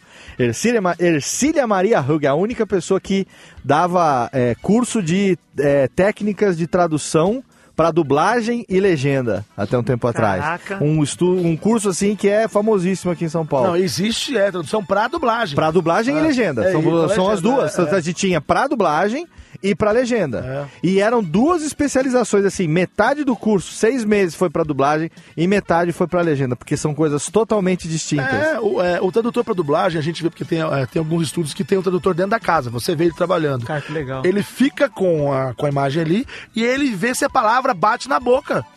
Ele não pode pôr uma, é, pôr uma frase que não, que, que não bate na boca, gente. Então, às vezes, idiomas, é, por exemplo, é, quando você vai dublar algo em japonês, todo mundo sabe, que, quem já fez anime aí, eu já fiz outras coisas aí, mas os caras falam um negócio, às vezes a frase é desse tamanho aqui, E em português é, É gigante. 20 vezes ou mais. vice-versa. É. Não, ainda, por exemplo, no caso do português, as nossas frases são muito maiores do que em inglês. Esse Sim. é o caso. Então a gente tem que apertar isso Sim, e tudo. fala rápido. É. Se você vai Mas o cara fazer... não tá batendo aquele tanto de boca que você tá falando. Se você vai dublar um filme, por exemplo, de samurai, né, que tem uma linguagem rebuscada, uma linguagem mais clássica, ou você vai ver o samurai falando na tela assim, Arigataki shiawase ni gozarimashuru. A tradução, obrigado. Muito obrigado. Ainda um muito obrigado pra dar um volume, né? Tipo, É. Aí você tem que botar alguma coisa pra... Exato. Obrigadão. Aí ele faz assim, muito obrigado. pra tentar preencher o ai- tempo de... Ainda com sotaque ainda, né? Léo? É, pra tentar preencher o tempo de boca que ele tem, Você né? sabe que eu mostrei pro Léo esses tempos, eu brinquei disso, né? De fazer o resenhagem lá, que foi o videozinho que eu lancei no canal do Tirinhas. Aham. E eu brinquei disso, de tentar sincronizar a boca com uma fala, né? E, cara, isso é. Por sinal, ficou hilário. Eu vou deixar o link no Ah, post aqui pra obrigado. quem não Fiz o meu viu. de novo. Pra quem não viu, ficou hilário esse resenhagem. Muito bom mesmo. Que, que, cara, é, é- é muito difícil você pensar numa. Porque assim, eu ainda pensei com uma liberdade total de mudar o De sentido. caguei, né? Eu imagino você ter que manter o sentido da frase e encaixar uma boca. A gente tava conversando antes do programa começar, os caras iam. Pô, o Nanete falou do cara inventar a palavra tira. É. Hoje não pode fazer isso mais, né? É. Mas na- É. naquela época. Dublagem dos anos 80. Mano, na época da Herbert Richards, na época da Alamo, na cara-. Você fala, os homens estão chegando, aí Os homens. beleza. Os homens. O- o- os caras fazem a dublagem do Stallone Cobra, você é um cocô. É um cocô. É, eles tinham uma. É, porque assim, não tinha Google, não tinha nada, né, cara? O cara tinha que resolver ali na hora. É. Ele tinha que resolver a parada. Porque chegava umas bicas pros malucos, vocês não têm noção, cara. Os caras contam, eu também não vivi isso, mas eu ouço cada história. Porque todo mundo gravava junto na época. Hoje em Sim. dia, você, você Era todo mundo em volta da bancada. É, a bancada em era, tem era uma só, a né? bancada era larga, né? Era Exato. redonda, É assim, todo mundo que ficava em volta. bancada, porque eles, eles, Era uma eles se bancada, apoiavam, se apoiavam, Hoje é né? estante, né? É. Hoje é estante, que a gente fala, o púlpito, né? Mas então, é... Aí que acontecia? Tinha lá os Bambambam, Bam Bam, que eram os caras que dublavam, blá, soltava a cena lá, era um microfone só pra todo mundo. Caralho. Certo? O negócio rodava lá, o, o, o filme locava, que eles falavam que é, que é sincronizar o áudio com, é, com o vídeo. Isso, isso demorava tipo 5, 7 segundos pra ele sincronizar. Não, isso quando não tinha vozerio, que tinha uma galera atrás ó. fazendo Não, também. e aí né? o pior era que, tipo assim, aí tá lá, tem os dois principais e, e você é, uma, é o garçom que vai falar, pois não, senhor? E aí, o cara acaba de dar um puta texto difícil lá, batendo na boca, tudo direitinho. blá, blá, blá. Aí você. Ai, desculpa. Cara, você imagina, o cara já olhava de cima pra baixo, fé da A gente mãe. fica vendo esse ponto de vista tecnológico, E cara. você tinha que refazer, né? Do Tinha, zero. todo mundo tinha que fazer de novo. Tinha que fazer de Puta E ainda você vê o caso de, por exemplo, edição de vídeo, antes era edição linear, que o cara usava fita e tinha que usar tudo. Cara, é, a gente fica pensando hoje que é tão fácil, você tem É, um hoje você software tem um você faz software. tudo. É. E, cara, como mudou e como facilitou a Mas vida isso também conteúdo. criou alguns problemas, né? Criou esses caras tomando banho com Nutella. É, né? Também não A sabe- moeba. A moeba. O cara comeu. olha aí. Comi, comi 30 moebas, olha Não. no que deu. Você morreu. Banheira cheia de maionese. Ah, não. Socorro, não. E nós estamos falando tudo do mesmo cara, praticamente. É. É, e tem que, que também cortou a placa, né? Do, É. Essa- essas ideias fantásticas, né? Fantásticas. Mas então, a gente, é, é, a gente, quando a gente relembra, obviamente, acho que toda profissão tinha essas, esses desafios. Sim. Contabilidade tinha que fazer tudo na mão, imagina. Livro Trabalho, caixa, né? Livro caixa. Então, assim, realmente, antigamente as coisas eram mais difíceis. No próprio rádio mesmo, o cara tinha que enfiar cartucho, tirar cartucho. Não, e antes do cartucho, a gente É. conversou com o Lalá aqui há dois programas, ele, como ele editava cortando na gilete a fita gilete, magnética e grudando e fazendo as edições Loja aquela ali. clipada, né? Pra ver. bar Hoje você joga no aplicativo, você vai lá, dá um split, junta, né? Na época você tinha que tirar, imaginar ali onde que tava aquele trecho, marcar, tirar, cortar com a gilete, grudar de novo, passar o durex próprio pra isso, enfiar de novo na fita, reouvir, torcer pra que tivesse feito o corte direito. Caso contrário, o Lala falou, ficava com o resto pendurado aqui no pescoço, pegava de volta, emendava de novo, achava de novo o Você trecho. se pergunta, Caia, como dava certo ainda, né? Tipo, porque é como muito é que dá certo processo, isso? cara. E ficava bom, cara. Lógico. Assim, é. muito bom pra, pra esse trampo aí, pelo amor de Deus, É né, você cara? ver como a gente às vezes menospreza naturalmente o que é mais novo, porque a gente fala, mas essa molecada aí tudo é mais fácil. Realmente, apesar de ser mais fácil, mas permite que a gente evolua mais, né, Sim. cara? Mais Ó, rápido. hoje em dia você tem alguns eventos, por exemplo, NFL, os caras estão trabalhando com 40, 50 câmeras, cara, com um sim, suíte sim. gigante, que, tipo, tem uns três diretor lá que estão... Tão de... Corte de imagem, né? Cara, é absurdo, é absurdo. É. Hoje em dia, os caras vão no, no jogo de futebol e tem uma câmera pro Cristiano Ronaldo. Ah, é? E ele adora, né? E eu também adoro. Acho que eu gosto mais que ele. Né? Tem um telão pro Cristiano Ronaldo. Ele, ele bate e olha pro telão pra ver Você se acha que ele comprou uma atrapalham. TV de 60 polegadas pra quê? Olha só, o papo tá excelente, mas a gente vai jogar aqui agora o nosso bloco de recados. Temos que fazer aqui o nosso merchanzinho, E não vai pular, hein, recadalhos. ouvinte? Isso é importante. Fique você, aí, porque tem muito mais hoje. Júnior da NET no Olha. Radiofobia. Já já a gente volta. Radiofobia. Radiofobia. Radiofobia. Radiofobia. Radiofobia.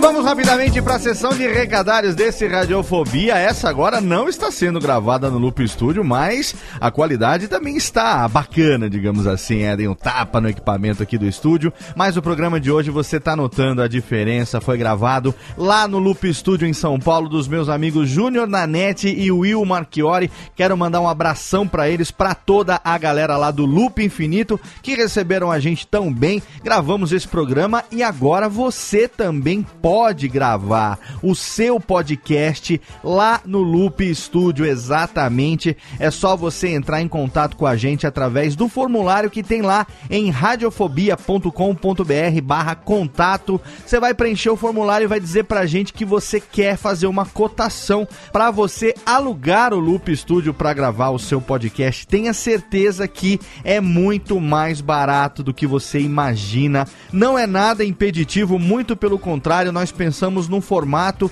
para facilitar para pessoas que não querem fazer um investimento em equipamento, mas querem gravar um podcast com qualidade profissional. E não é só podcast também. O Loop Studio tem uma estrutura lá que com certeza pode atender a sua necessidade de gravação. Então entre em contato agora, radiofobia.com.br barra contato e você vai experimentar na pele a sensação de gravar um podcast num estúdio totalmente profissional.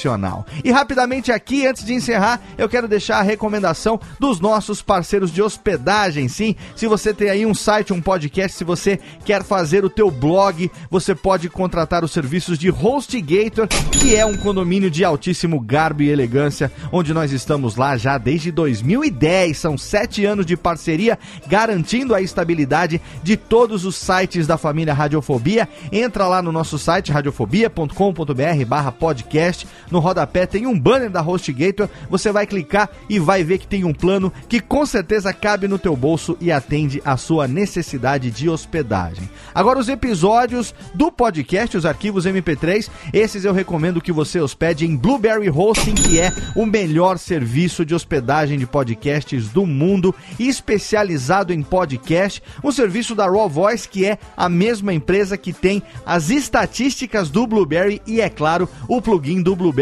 PowerPress, que é o melhor plugin disponível para a plataforma WordPress. Esses três serviços juntos são a melhor experiência que você pode ter. Hospedar os teus episódios em Blueberry Hosting, colocar eles no site através do plugin do Blueberry PowerPress e acompanhar a audiência através das estatísticas do Blueberry, uma experiência completa para você aí que é produtor e quer saber como está o crescimento do seu programa, de onde vem a sua audiência, quais são as plataformas mais utilizadas, os dispositivos mobile mais utilizados, enfim, é só você entrar lá e assinar os serviços da Blueberry. Blueberry Hosting, se você assinar agora pelo banner que tá lá no site do Radiofobia, você ganha o primeiro mês na faixa. Você faz a migração de todos os seus episódios atuais e o primeiro mês é de graça para você experimentar a degustação. Tenho certeza que você nunca mais vai sair de lá, porque é garantia de download para o seu ouvinte, 24 horas por dia, 7 dias por semana, com toda a facilidade do mundo, para você que produz e também para quem ouve o seu podcast. Agora roda a vinhetinha técnica, porque a gente volta pro programa hoje, um papo fenomenal diretamente do Loop Studio com o nosso amigo Júnior Nanete. Radiofobia! Radiofobia!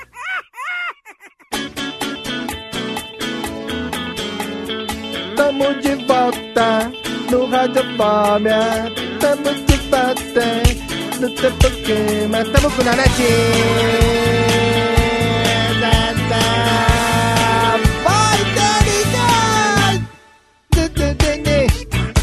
Tamo de volta no Fobia. Olha que delícia, hein? Tamo de volta, tamo de volta. Olha aqui o Jô apresentando na net. Fala aí, Nanete. Faz aí, Nanete, Jô. Querido, é o seguinte. Sabe o que eu eu queria- faço o jogo do Carioca. Sabe?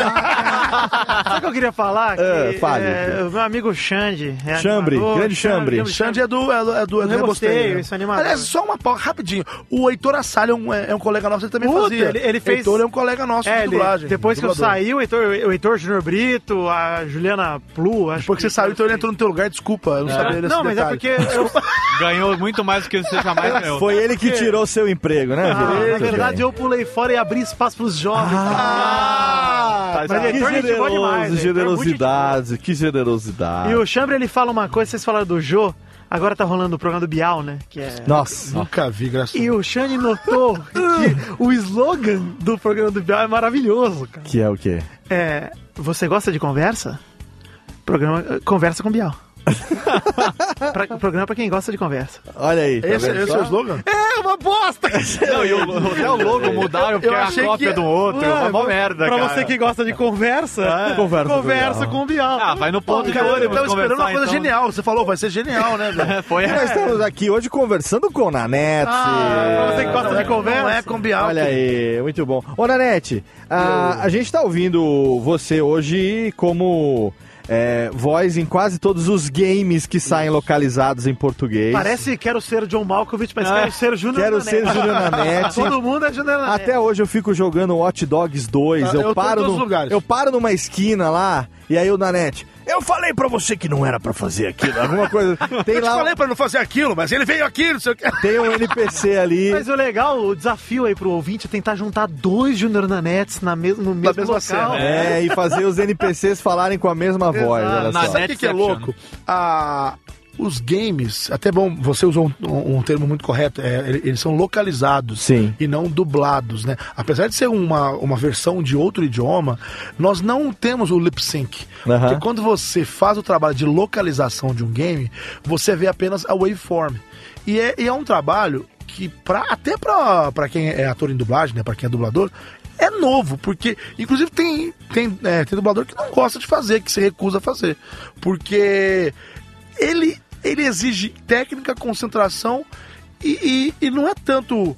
Claro, você tem que interpretar, mas ele não tem a emoção da cena. É porque ele tem que ser muito escalável, né? Ele tem que ser feito de uma maneira é, só encaixado naqueles pontos. Ele não Exato. tem contexto pra valer, né? Então, ah, o que acontece? O estúdio ele prepara um arquivo de Pro Tools que tem o espaço da fala, um espaço em branco, uma outra fala em inglês, um espaço em branco, uma outra fala, tipo assim, 100, 200, mil arquivos assim. Caralho. A gente chama de arquivo. Então, Sim. quando você lo- localiza um game, você localiza por arquivo. Ah, quantos arquivos você fez hoje? Ah, fiz tantos arquivos. Que não tem nada a ver com anel, com loop, é outra, É outra é outra história. É, entendeu? no, no, no filme, enquanto você tem ali a cena rolando, ou pelo menos hoje em dia você tem ali um- já uma, uma prévia do que vai acontecer e o ator interpretando pra isso, você tem o roteiro, né, traduzido, pra você fazer o lip sync. No game você tem uma planilha gigante, Gigante. com todas as vozes que vão entrar. Você não tem acesso a nenhuma parte gráfica do jogo verdade, como e é você tem raro. o áudio só, né? É, você, por exemplo, a, a grande maioria dos, dos personagens que você faz, por exemplo, no caso aí do Hot Dogs,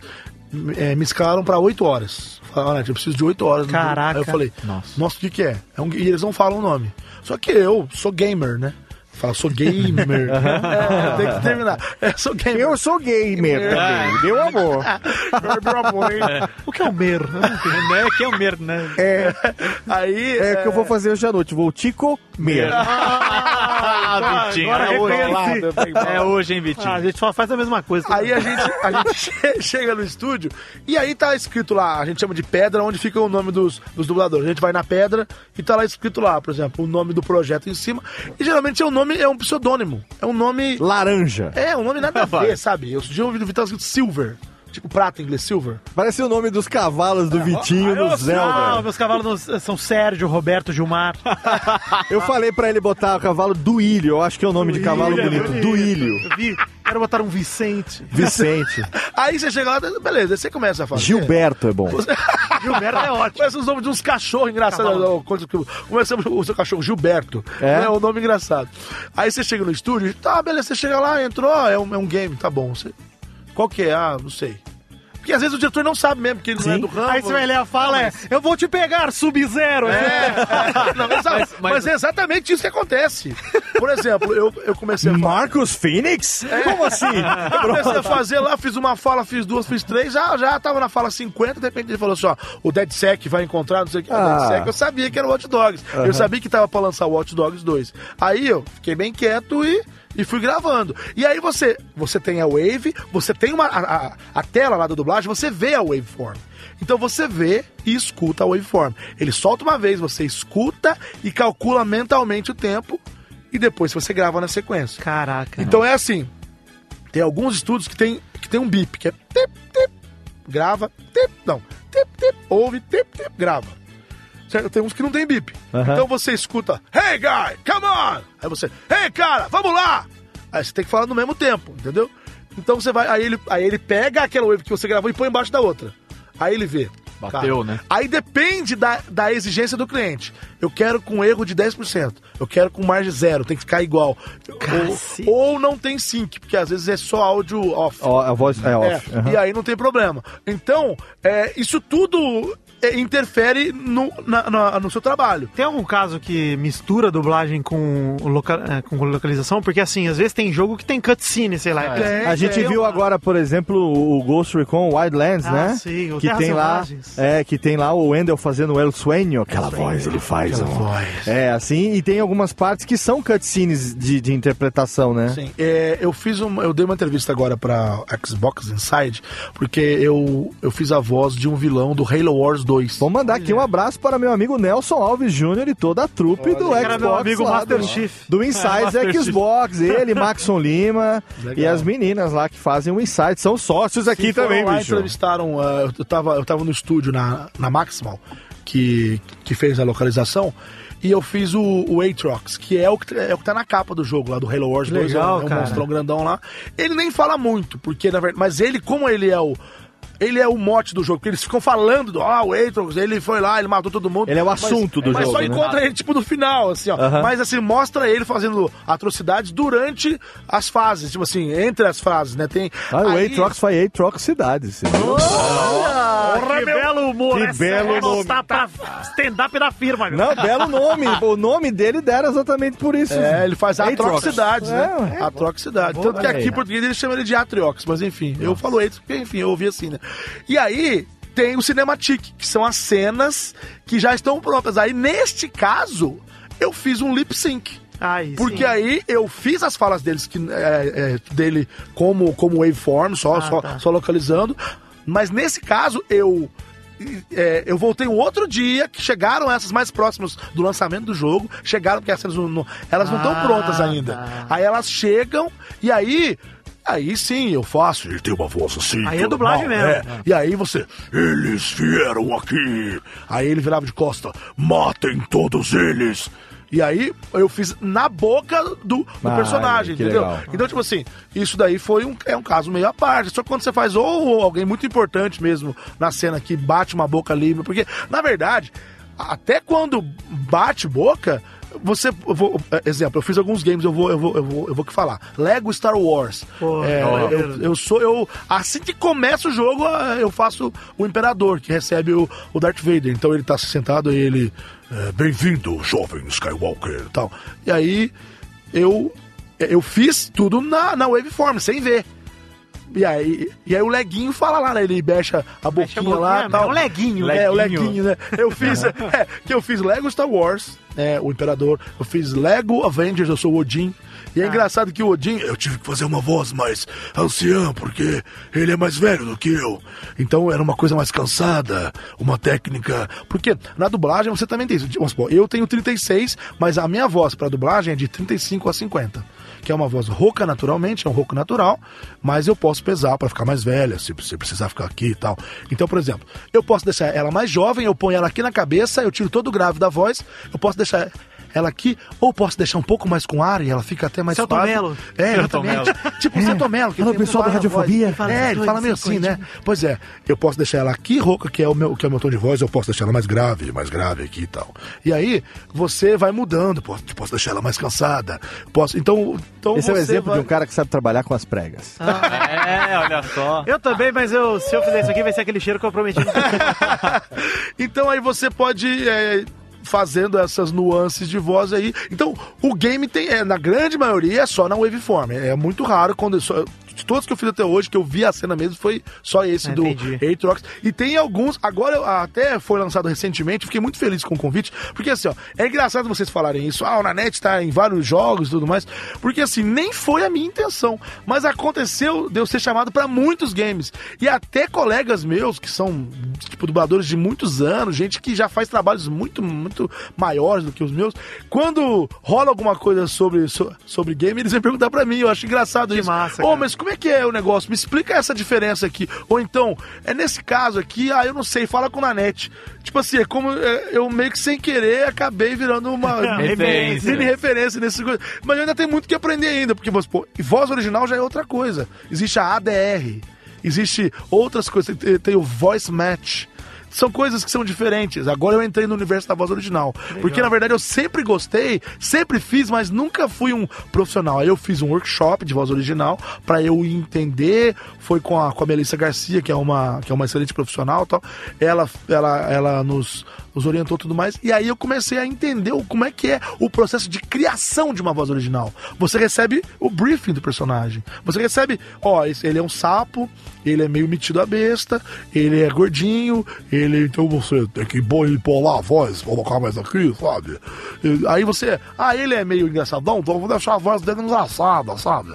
Aí, você, Aí fica aquela É, voz do, do, do Antônio Fagundes fazendo aquele cara da novela. Cara, vou pegar, vou pegar meus boi, vou O levar Antônio- meus boi pra O lá. Antônio Fagundes, eu, eu, eu imito ele há muitos anos. E o, e o Fagundes. Essa eu galega. É, é. O Fagundes ele faz a mesma voz, só mudando o drive. É? É o seguinte, rei do gado. É o seguinte, eu vou falar com o Marquinhos que ele não vai ficar com uma cabeça de gado. Não vai ficar com nada, tá bom? Tem, essa- tem essa coisa de ser caipira, porque, pô, eu sou o rei do gado, é. eu tenho 300 mil cabeças de E gado. roda no cavalo. É, e dourado. aquela loucura, né? Aí, beleza, sai dali e vira Juvenal Antena. Eu sou o rei da favela. Ninguém entra aqui na favela sem falar comigo. Que é a mesma atuação, Só que tem um. né? A, atua- atua- atuação O drive é- o drive é outro. Ele só pisa no- aqui no pedal, ó, e deixa um pouquinho mais aqui, ó, mais arranhado. Porque eu mando na favela, ninguém sobe na favela. E aí depois ele vai pro. É cilada, Bimo! Corre que é cilada! Que aí é, é um drive mais médio. É cilada, é uma coisa média aqui, ó. É tipo o Tony Ramos, que só muda o sotaque. Exato. O- o- É, o o melhor, o melhor de todos pra mim é o, é o Chico Coco. Que eu, é, é, o Chico Coco pra mim é, é o melhor. Eu vou fazer agora eu com raiva é de você. Presta bem atenção. Presta atenção. Vai lá, Francisco, Presta, presta atenção que eu vou fazer com raiva agora. Ó, não faça isso, Vitor. Agora, agora, É, bravo comigo. Agora eu vou fazer, agora eu vou fazer é, eu emocionado. Não faça isso, Vitor. É, um abraço na boca. Aí o Fagundão. Essa é a do- do- imitação da imitação do Beto Hora, hein? Que fique Já bem claro. fazer, é, é. Aí o Fagundão vai depois pro Félix.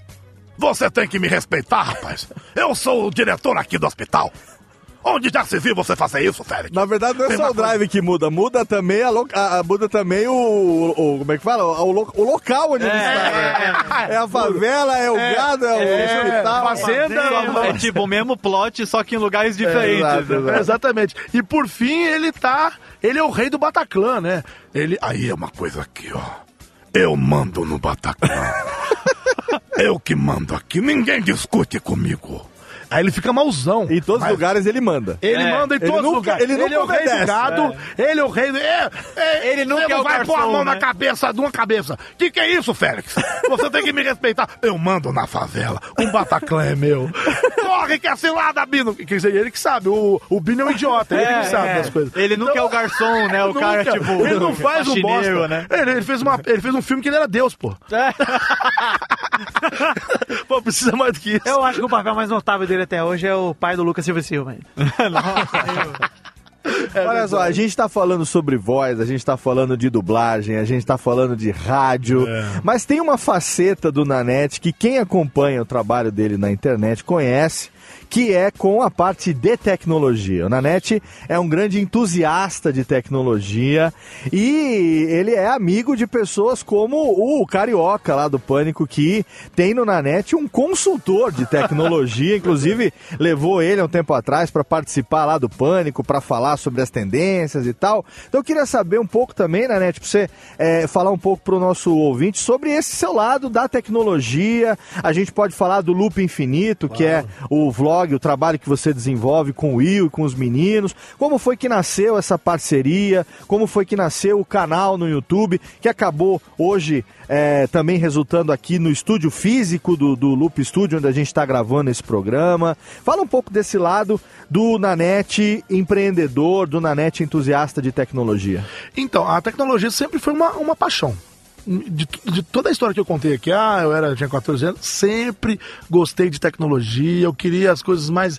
Sabe, eu, eu nunca fui o cara muito de desmontar. Certo. Eu não era aquele cara que queria fazer um, um mod. Não, não era isso. Eu gostava era da- do conceito. É o early adopter. É o early adopter, exatamente. Eu queria, cara, eu queria ser o primeiro a ter. E não era por ser bonitão, não. Ai, eu quero- não, era pra eu ter a sensação da técnica. Ai, que Eu também sou assim, mas eu, sou pobre, então. Ah, Eu tive essa sensação agora com o Switch, que eu peguei uma semana É. depois do lançamento, queria enfiar no cu de tanta gente. A gente viu, né? 35 posts por dia com aquela porra. Ah, pô, é maravilhoso. Então eu tinha essa coisa. é, isso. Isso é, sempre é, me acompanhou a vida toda. Aham. Então, ah, quando começou a ter smaretphone, antes de ter iPhone, viu, gente? Antes de ter aqueles Samsung lá pra trás, que tinha uns, que, que um pouquinho mais smart, eu queria toque polifônico, eu achava a coisa mais linda do mundo. Porra, e daí quando Você aquele tá celular louco, visor colorido? Isso aqui que é isso, aquele Ah, V3. o Lembra do V3, V3? nossa. Não, se você tem uma base, eu tava assistindo o Oscar e passou a propaganda do V3. Foi a primeira vez que ele, que ele passou, não, não lembro nem o ano. Mas eu fiquei doente, cara. Eu fiquei louco. Eu, fiquei, eu tenho que ter essa porra, pelo amor de Deus. Um amigo Eu lembro meu que eu jogou o comprei- próprio celular na privada pra mãe dele comprar o V3 pra ele. Caraca. De verdade. Isso que é vontade. É um amigo meu que é muito imbecil. Você fez uma merda. É ele. Porque ele não comprou, obviamente. eu, eu lembro que eu, é, eu queria ir, e não tinha no Brasil, não sei o que. Quando chegou, eu fui no operador, não vou nem falar qual, assinei é, um plano de mil reais por mês pra ter, o- pra ter a porra do celular. Caralho. Não, isso é claro que eu me arrependi, fiquei, fiquei devendo. Não, mas, mas e ninguém tinha o negócio. E eu, tipo assim, eu queria ter a sensação de ter aquele bagulho, sabe? E era um negócio tão louco. E, não- e realmente não tem a ver com dinheiro, tem a ver com a sensação de ter a tecnologia na mão. E isso sempre me, acompanhou a vida inteira, então eu sempre quis ter uma câmera. Ah, quando lança uma câmera, ah, eu quero ter essa câmera, ah, quando sei o quê. O quê? Óculos? Eu sempre fiquei de olho nisso daí. E é muito. Exemplo, né? O Vitor tem o, tem o seu podcast, você fala sobre uma coisa que você gosta, não é? Exato. E quando você fala algo. É, algo- Ele não entende, mas ele gosta. Ah, você É. não entende? Ele só, ele só Não, porque discute. podcast é isso. Ou você gosta muito, ou você entende É muito. que assim, eu, não, eu pego Não precisa ter fontes- as duas É, coisas. não, né? Minhas fontes são um lugar muito confiável. Tudo que eu pego no podcast tá no Facebook.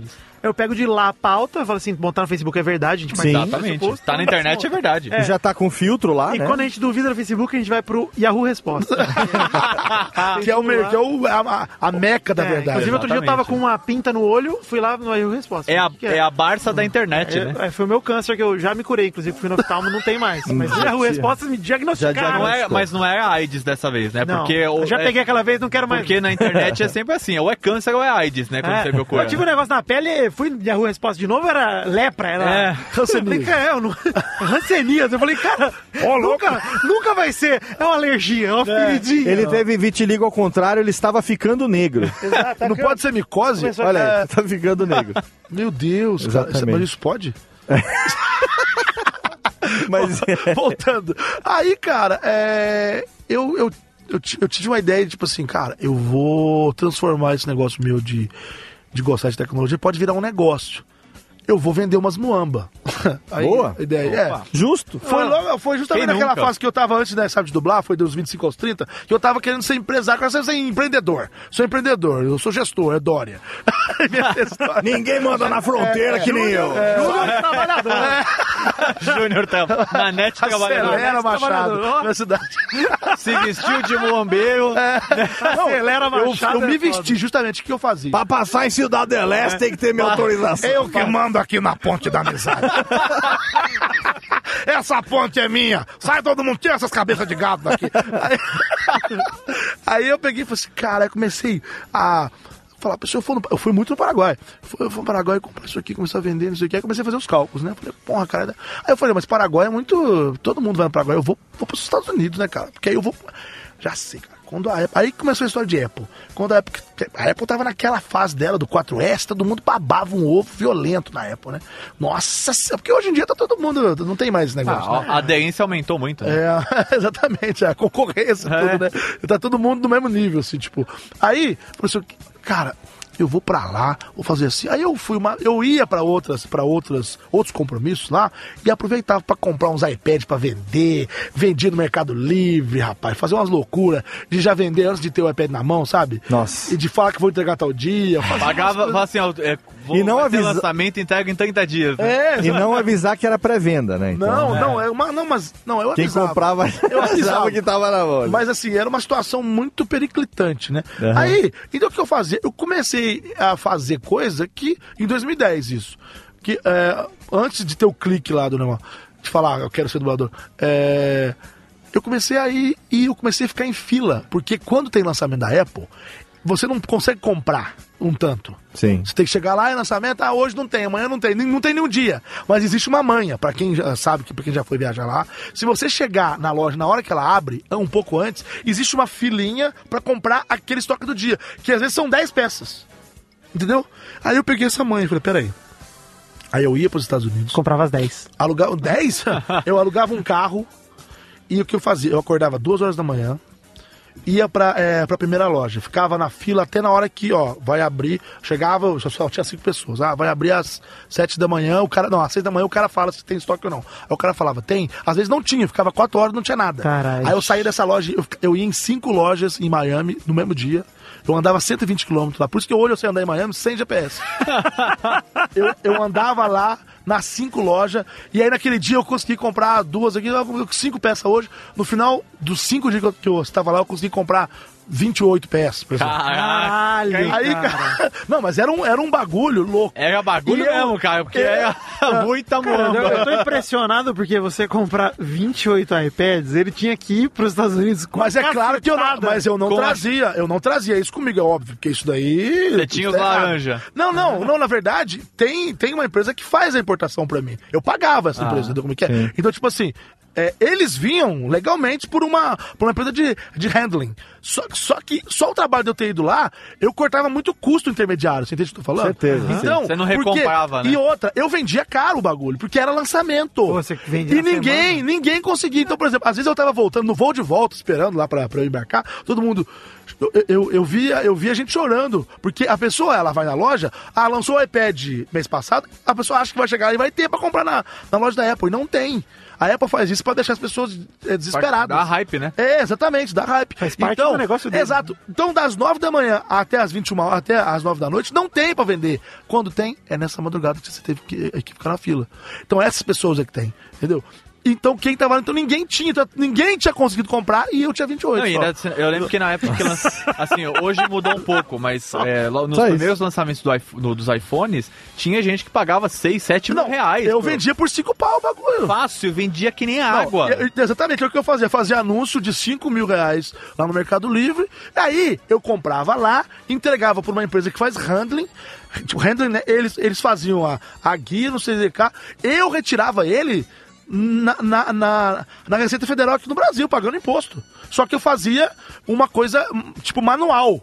Tipo assim, eu ia lá, eu fazia o pacote, entregava Ah. pros caras, os caras faziam o preenchimento, vinha pra cá, eu pagava o imposto, ninguém podia falar porra nenhuma pra mim, Claro. certo? Óbvio. E eu vendia, por quê? Eu vendia pelo o meu sacrifício. Era caro, era eu ter conseguido isso. É, o Porque cara pessoa ficar madrugada é, lá. é, serviço, é, exatamente. Ah, Janete, você tá explorando a turma. Não, meu filho, ninguém é obrigado a comprar isso, não. Sim, tem preço. Quem quer pagar, paga, né? É, Exato. então aí, eu me especializei em fila da Apple. O negócio Olha acha que eu, sou, aí. que eu sou fã da Apple. Não, gosto dos produtos da Apple, tem produtos da Apple, tá, mas não sou esse fanboy louco, não, essa coisa, essa coisa de ficar assim. Aham. Ah, não. mas então você troca um iOS por um Android Então, tranquilamente. hoje, hoje, hoje eu quero o S8, por exemplo. Eu tô até co- convencendo, porque eu tenho um Android e tem, e tem iPhone, tem os dois, né? Mas o S8 me conquistou. Mas eu não vou ficar falando dele aqui, não.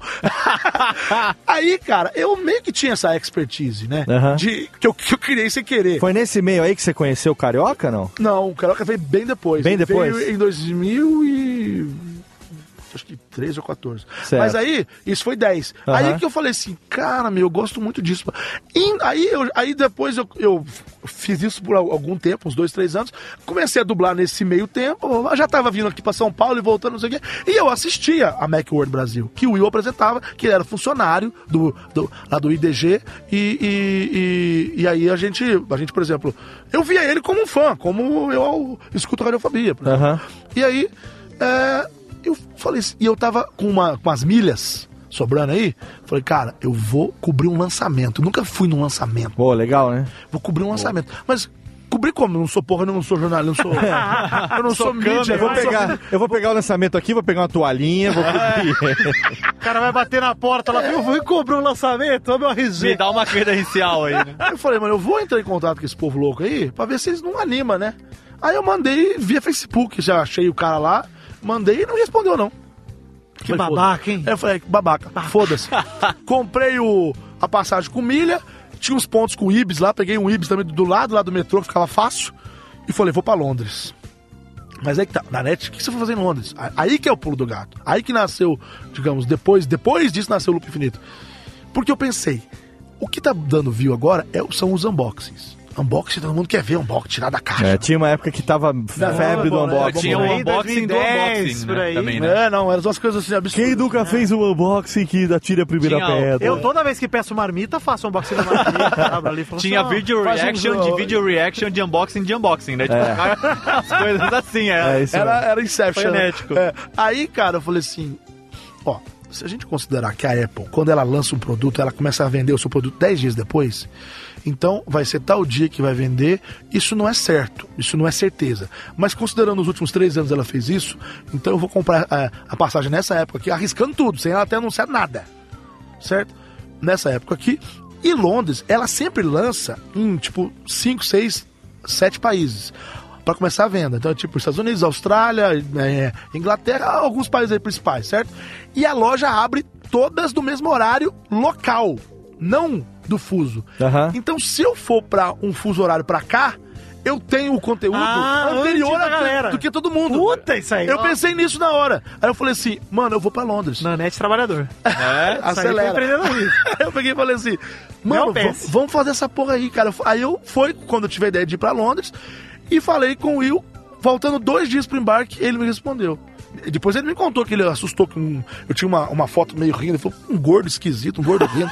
que, que é isso? Que, que é isso? Que, que esse cara quer, né? bicho? Aí ele deve ter pensado, meu, tudo bem, deixa esse cara fazer o vídeo. Se ficar uma bosta, eu simplesmente não põe no ar, né? Isso é Claro. muito simples, né? Aí ele falou, não, beleza, faz o vídeo lá. Aí que eu fiz? Fui.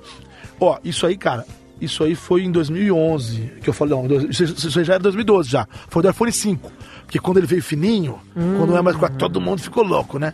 Aí eu fui pra Londres, 2012, já tava dublando e tudo mais, mas aí eu fui pra Londres. E, olha, nessa época eu já tinha o pau de selfie. 2012, porque eu já falei, cara, eu tinha uma GoPro a Hero 2, Nem pau tinha ainda. agora já tem vários, né? Aí, Acumulando. aí eu falei assim, aí eu vi que chamava Monopod, né? Tipo, Monopod, que é o pau de céu. Aqui seria monopau, né? Aí eu comprei pra eu, pra eu me filmar, porque eu tinha que fazer os vídeos selfies, né? Que hoje em dia virou carne de vaca, mas, enfim. Sim. Aí eu peguei e, beleza, comecei a fazer os vídeos na fila, cobrindo a fila, eu tô aqui, cheguei na fila meia-noite, fiquei a manhã toda lá, fiquei, a, a- abriu, eu só fui chamado pra loja, era 10 horas da manhã, fiquei 10 horas na fila. Caralho. Aí fui lá, entrei, comprei ah, lá o telefone, fui pro hotelzinho lá pro Ibis lá, montei um negócio assim com GoPro, assim, rapaz, aquela porqueira, não- aparecendo ah, ah, aqui a minha barriga do Não podia pra se movimentar um centímetro, Nada. senão caia tudo. Não, e né? outra coisa, se- você não pode errar, você abriu, acabou, você não tem como abrir de novo.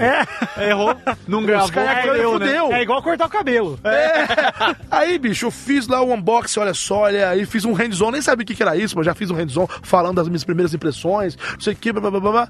Fechei. Aí, cara, eu precisava é, cortar, não cortar, mas pra não ficar um vídeo muito bruto, muito grande, pra eu mandar, porque eu tinha internet limitada lá, né, cara? Dá uma Aí, né? eu precisava de um computador pra isso, mas eu não queria levar pra não ter problema na hora de voltar. Aí eu falei assim, caraca, mas o que, que eu faço? Aí eu, e lá, e lá em Londres tem muito indiano.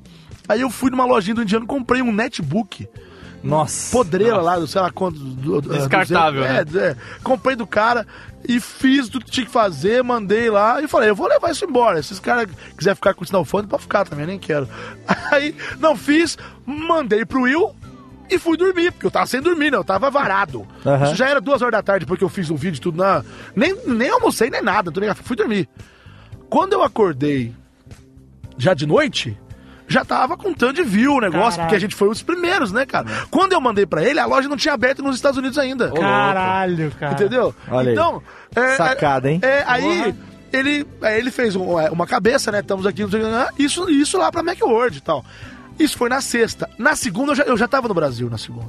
E aí eu fui na redação lá, lá da Macworld, que, era, que, é, que é o IDG, que tinha várias revistas, Computer World e tal. Sim. E aí parou a redação, que todo mundo queria ver o iPhone. Ah, 5. e aí você já não era mais o gordinho não, maluco. Não, É, todo mundo. né? Na verdade, eu, eu tava famoso por causa do iPhone 5, não por causa de mim, né? Aí todo mundo queria ver o iPhone 5. Não tinha, eu era o primeiro do Brasil, tipo assim, não tinha, ninguém tinha, cara.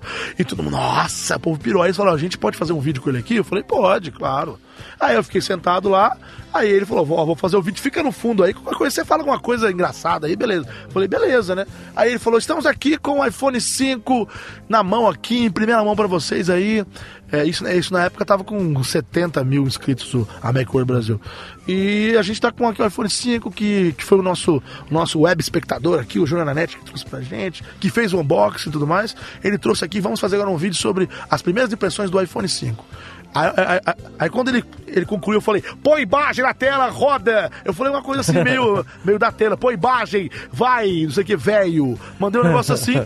E aí, isso foi, depois eles editaram, gostaram disso, isso foi pro ar e todo mundo, caramba, meu, esse gordinho engraçado. E aí ele falou, você não quer fazer umas participações? Eu tava vindo pra dublar, eu ainda, eu ainda tava naquela de voltar. Sim. Aí eu, ah, beleza, eu venho. Aí comecei a fazer participações, participações, participações. E aí, com três meses de participações, ele falou: Meu, quero que você venha pra bancada do programa que a gente tem aqui, que é o Webcast, a gente apresenta. Só que eu não era funcionário da, da Mecord, eu era um colaborador que ia lá pra fazer vídeo, não ganhava Sim. um centavo, entendeu? Só que o mercado editorial. Já, já, já tava embaixo naquela época, não tinha mais negócio de revista, já não tava dando muito certo, entendeu? E o canal tava crescendo pra caramba. E eles não tinham essa visão de que aquilo era aquilo podia ser uma coisa legal. Aham. Eles não davam bola pra isso. E a gente falou, cara, a gente tem uma pérola, já, já, tava com 90 mil inscritos, a gente tem uma pérola na mão, só que não tá dando. Não tá- eles podiam ganhar dinheiro, mas eles não estão ganhando. Vamos abrir o nosso?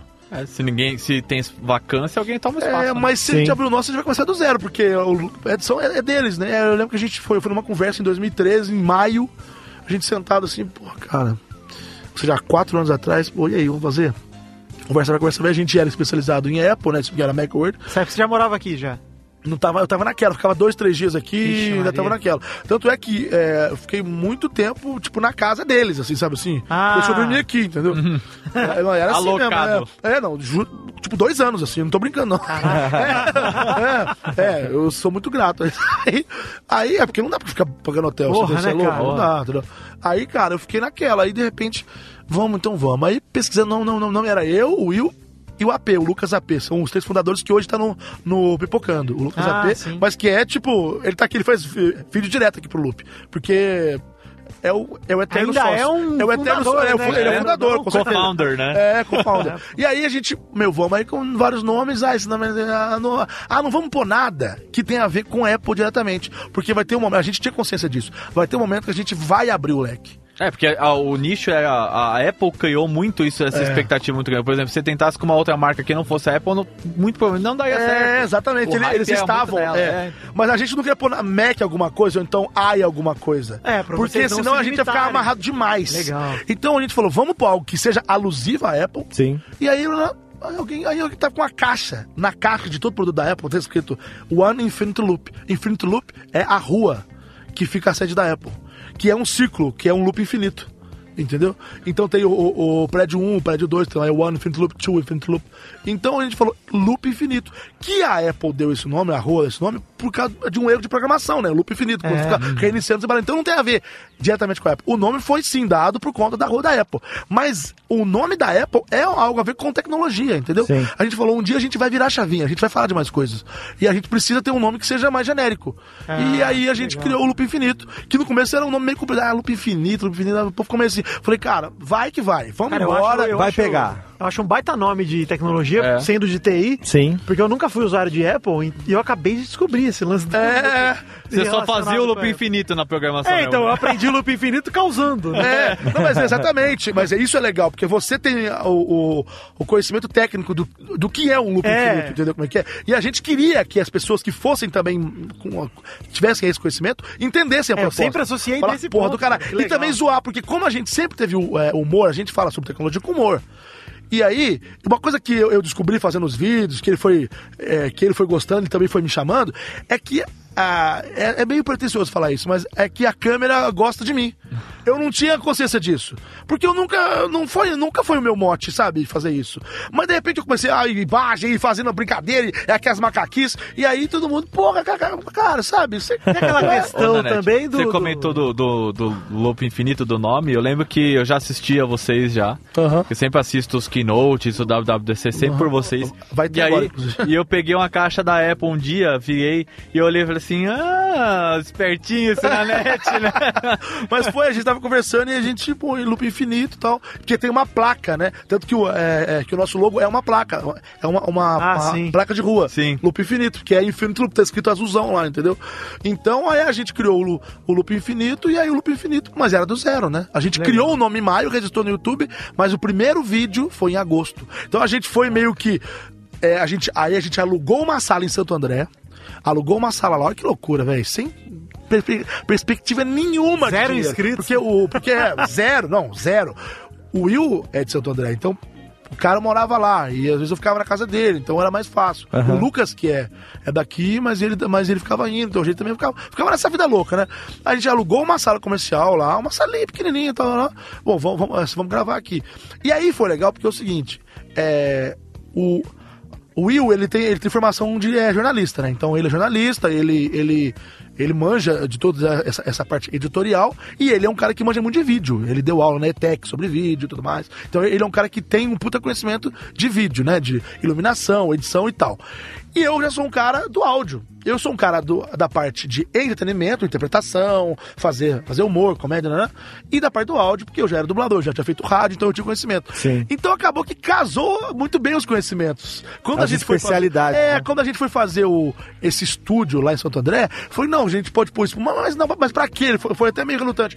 Aí a gente foi conversando e ele também foi me ensinando muito sobre luz, sobre não sei o quê, sobre e sabe, a gente foi meio que se completando, sabe? É, é uma coisa Legal interessante. É um casamento bonito. Bem Vou- legal. Vou citar aqui Tato Tarkan.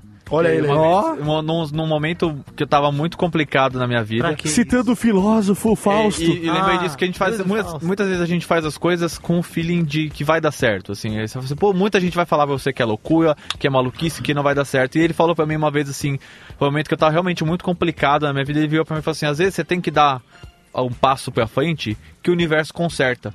Que você, às vezes você fala assim, cara, eu tô numa situação limite que eu preciso avançar. E aí, o- às vezes você tem que fazer isso pro universo consertar. Não é ficar esperando, esperando, É. esperando. Vamos fazer, vamos fazer. Entendeu? Eu acho que é aquele negócio. Quanto, pra mim, a vida é esse jogo de pôquer aqui, né, cara? Ah, Quanto mais alto você aposta, mais alto você pode ganhar. the high stakes, high All stakes. É in. verdade, o jogo de verdade ele acontece no high stakes. High Léo- stakes. Léo sabe disso. Exatamente. O jogo do poker, o cara que fica só comendo ficha, uma hora ele perde, cara. Opa. Não, não pode. Eventualmente você tem que investir. A gente, a gente, a gente começou do zero, cara. É, a gente na verdade começou, a gente fez toda a estrutura, fez toda a parte de acústica, nananana. Que legal. E aí, cara, a gente falou, bom, beleza, vamos gravar um vídeo de abertura, vamos fazer uns dois já, porque a gente não sabe como é que vai ser. A gente fez tudo, nananana, isso mantendo ainda o outro canal, porque a gente não sabia o que que ia ser. Aham. E aí, quando a gente tava com pronto, com tudo pronto, né? O Will, ah, o Will, a gente falou, assim, o Will falou, eu vou, por exemplo, ele fez isso, ele pediu demissão do trabalho. Virou a mesa e foi embora. Ele pediu, ele saiu do trabalho dele pra, pra ser patrão de uma merda que não dá dinheiro. Ah. Uma merda no sentido assim, vocês- entenderam, né? Sim, claro. Isso, isso Vai é uma todo- coisa que, Cara, é aquele negócio que a gente conversou mais cedo. A, a família deve olhar e falar: caralho, Você o que tá você maluco. está É, fazendo, Assim, cara? eu abri empresa com 23 anos de idade, a minha mãe achou que eu era maluco. Sim. Você, você é doido, você É. vai abrir uma empresa com a sua namorada. Na você época, tem que ser empregado, não patrão. Exatamente. E eu vi. eu Que falei, é a formação que a gente recebeu, né? Eu, eu, eu quero né? fazer isso. O Léo, por exemplo, abriu um negócio que não existia. Não é questão de, tipo, al- alguém fazia. Não existia edição de podcast profissional desse Exato, jeito. ele foi pioneiro. Exatamente. Então, assim, é- é- ter que fazer isso é muito difícil na nossa cultura. É muito preconceito, inclusive, de você ser o seu próprio. É, é, o seu próprio chefe e ter o seu próprio negócio em ramos Não, é que- louco. Os, fala, É, eu você acho que não é nem loucura. preconceito. Não, eu eu, acho que não é nem preconceito. Eu acho que assim, a galera tá tão focada em segurança do tipo, cara, é é aquele negócio. Mundo funcionário público, Presta né? um concurso. Olha que gostoso, oito, é, seis horas por dia, oito pau. E você fala assim, cara. Você quer ter segurança de salário, você faz um concurso público e vire funcionário público do Rio de Janeiro. É, pra ficar batendo cartão lá, pra bater, Você bater vai receber su- Fique oito meses sem receber, pule do oitavo andar. E não tem você- aposentadoria, né? O Estado é falido, não paga nada. Cara, dizer, mas tá tudo indo por terra isso. É justamente tá tudo isso caindo. que assim, É. a gente olha é, a pessoa, pra mim, o caso aqui que vocês estão dando até dos três, são exemplos de pessoas que optaram por fazer o que eles gostam e fazer o que eles acreditam, É. em vez de fazer o seguro. Isso pode dar certo, pode dar errado. E eu falo Pode. hoje, eu Mas eu- trabalho Com, com a área de software assim como o Vitinho e trabalho muito mais porque eu gosto do que pela parte financeira. É, cara. Entendeu? Sim. Porque eu tenho o meu negócio, tenho 200 empregos, trabalho o tempo todo, mas eu sou feliz com o que eu faço. Isso é Conversamos muito hoje pela manhã, eu e Léo, e são, é, é isso aí, cara. A gente. Estávamos tomando hoje um café, da Café. manhã, comendo um queijo quente com um pingado na padaria Uma da média. Liberdade, ali da frente Eu, da eu metrô. falei para Léo Lopes na São Joaquim. filosofia que,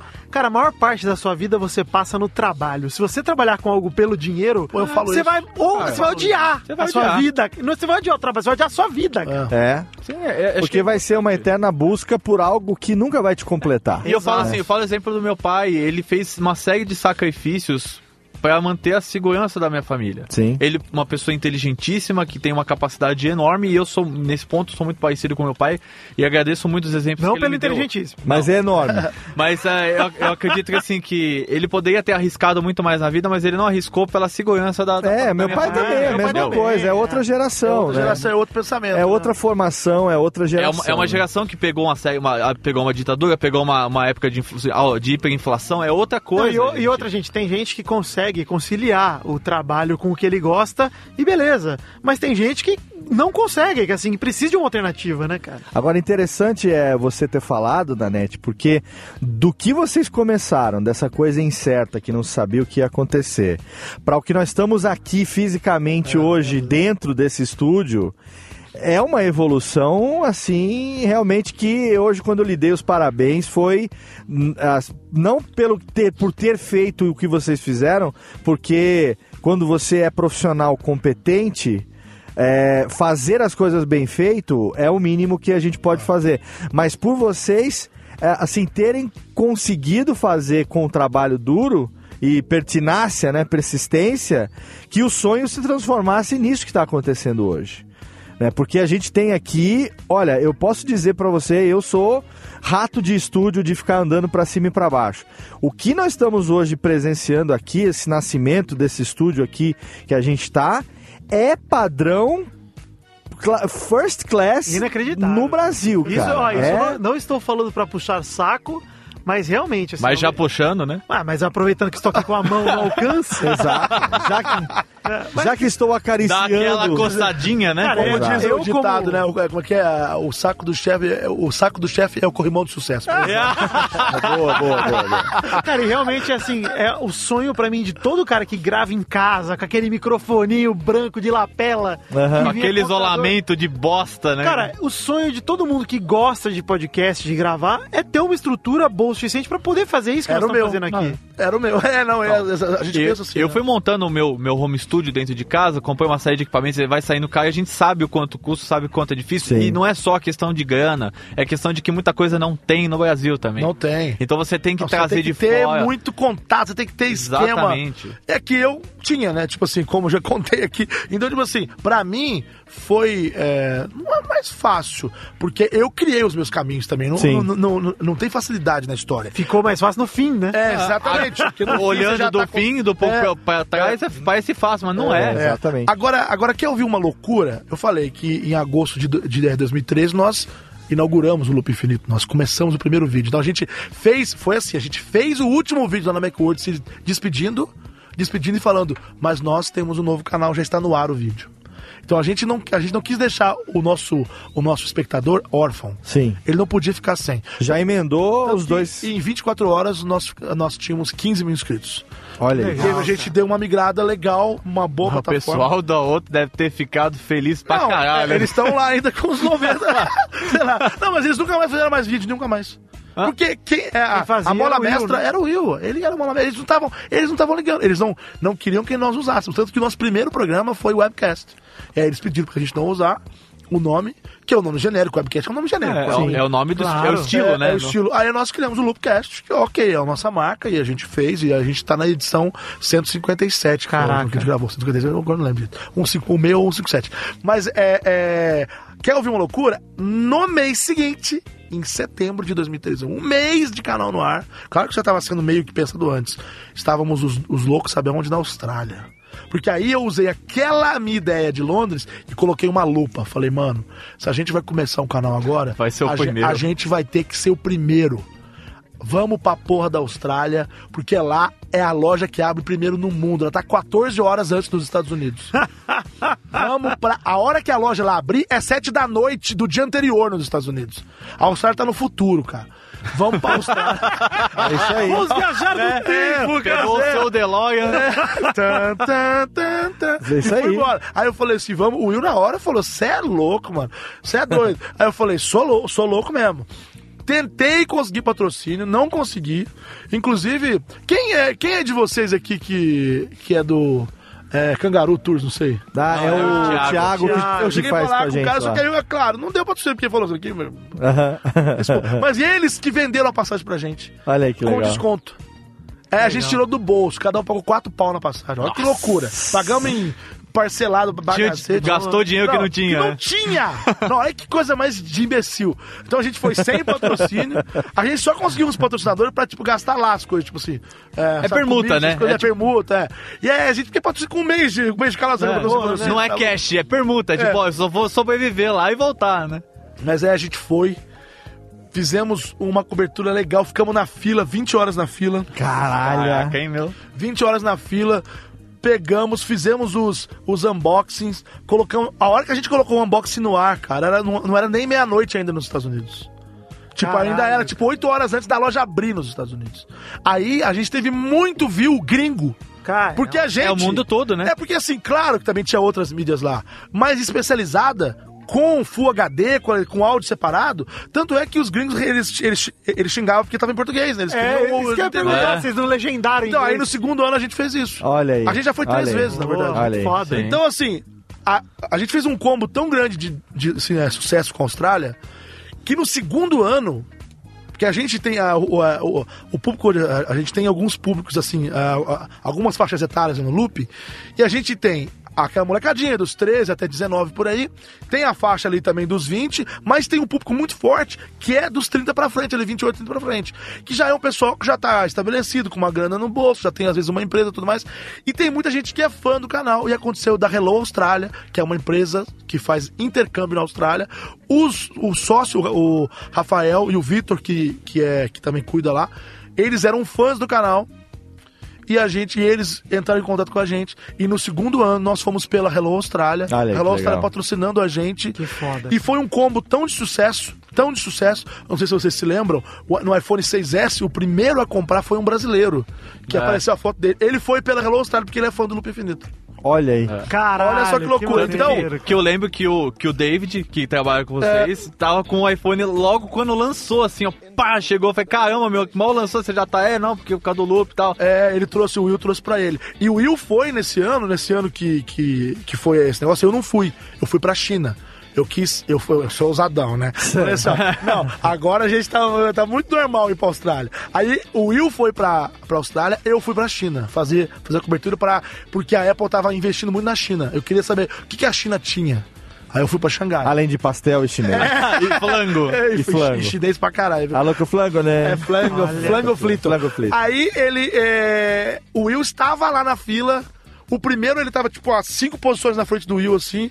Ele, fã do Loop, foi lá, falou: sou fã, é, estou aqui porque vi no Loop Infinito e estou fazendo um intercâmbio aqui com, a- com a Hello Austrália. Isso sim é um Caraca. Isso sim é um sponsor orgânico. Com certeza. funciona, negócio. E aí, o Tim Cook publicou a foto do moleque com. É.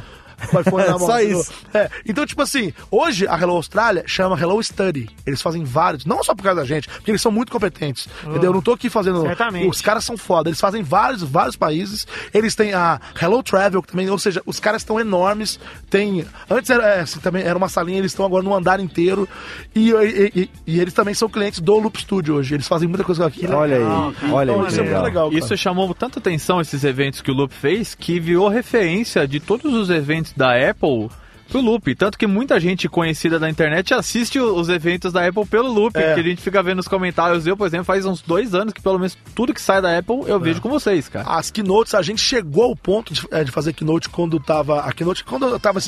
Quando o iPhone ainda tinha novidade, né? Porque o iPhone não tem mais novidade. Não, não, agora é todo os- ano. Os Só quando eles é. tiram o fone, tiram a entradinha de fone. acabou. Quando o iPhone ainda Daqui a pouco põe de novidade. novo, só pra criar hype. Pra dar pra ficar raiva. É. Foi P10, né? Imagina, a bitola.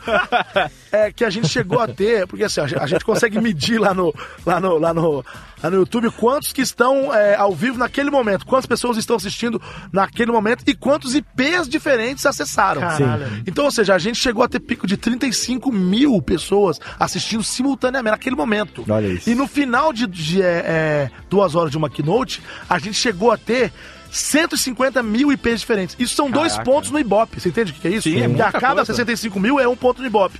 Isso são dois pontos no Ibope. Isso é mais do que a Band. Isso é mais do que a Rede TV. É. E o SBT que em vários momentos É. também. Então, tipo assim, Isso é mais do que a MTV fez durante toda a história da vida Somado, dela. né? Somado.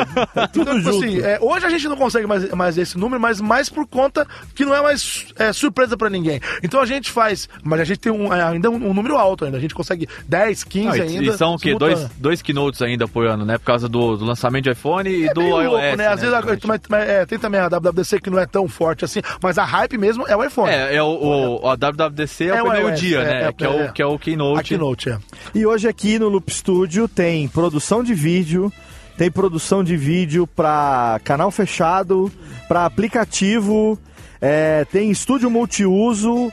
É, enfim, a gente viu o, o estúdio do Loop, do Loop Infinito que é, é montado lá todo o cenário, com equipamento de ponta, coisas Mexemos que... em tudo, inclusive. É, a gente tirou tudo do O lugar. Will vai sair não xingando todo isso, mundo depois. Passamos, passamos o saco nas Ele vai coisas. saber antes de ouvir isso, com certeza. Desconfi- Desconfiguramos a luz, fizemos Isso, tudo eu, lá. eu desconfigurei porque eu não consegui ligar, então. E a gente tem a- esse estúdio que a gente está fisicamente nele aqui agora, que é a grande novidade, né? Que é um estúdio que está preparado uma loucura. tanto para dublagem quanto para um estúdio é, de gravação de podcast. Eu queria que você contasse então da onde que veio essa ideia e o que é que a gente vai fazer daqui para frente. Pois é, o Loop Infinito, ele tava indo bem, assim, tudo mais, mas a gente começou a receber pessoas que queriam fazer trabalhos com a gente. Certo. E a gente não tinha uma produtora, a gente não, a gente tinha um canal de internet aí. Você não quer divulgar aqui no Infinito? Não, não, não. Pensando em publicidade É, e não que- em produção. É, até quero divulgar, mas eu queria sabe, fazer um vídeo pra. Eu tenho uma transportadora, sei lá, eu tenho uma empresa. Pô, vocês fazem uns vídeos tão legais, cara, faz pra mim. Aí a gente começou a ouvir isso de um, de dois, de três. Não, peraí, ué, peraí. Tem um negócio aí. Ué, né? se o povo tá procurando a gente é porque tem negócio. Tem algum Sim. motivo, né? Aí foram pra estrada de novo. É, aí a gente, pô, loucura. E aí a gente alugou uma outra salinha lá em Santo André ainda pra fazer o Loop Studio, ou seja, ainda os estúdios ainda eram naquela primeira salinha. O estúdio era um só, mas pra ter um, um escritório, né? Aí a gente começou a pegar um cliente aqui, um cliente ali, um cliente aqui, um cliente ali. Quando de repente a gente já tava com uma demanda legal, a gente precisava de mais de um editor, a gente precisava. E aí até entra um pouquinho a história do David, do seu primo. O David, ele morava no prédio do lado. Primo do. Pedro. É, é, olha isso, que desculpa. coincidência, Esse podcast tem que. É, É. áudio, né? Primo do Pedro, desculpa. Primo do Pedro. É, é o, o, ah, o David, ele morava no prédio vizinho do prédio do Loop. E ele era fã do Loop. E ele já era fama, então ele era do prédio vizinho. Ele sabia, porque ele via pela janela o prédio dele. Porque ah, o Loopcast tinha, tinha uma janela persiana de fundo, assim. E dava pra ver o prédio dele lá no fundo. E aí, um dia ele apareceu, não sei como é que foi a história, não lembro direito. Ele apareceu do nada, falou, "Ô, pô, sou vizinho aí e tal. Você quer ajuda aí, alguma coisa? Aí a gente foi meio deixando. a gente foi meio deixando ele, né? Mas, mas o moleque sabia tirar foto bem, o moleque tinha uma super manha de, de fotos, tirava umas É fotos bom, legais é pra caramba. bom fotógrafo. Não, a gente falou, pô, o moleque é bom, né? E começou a, tipo, levar ele. Então, quem começou a entrar no loop foi gente assim, a gente que era fã, era um amigo de escola do Will, que sabia editar bem, e aí começou a aproximar gente boa.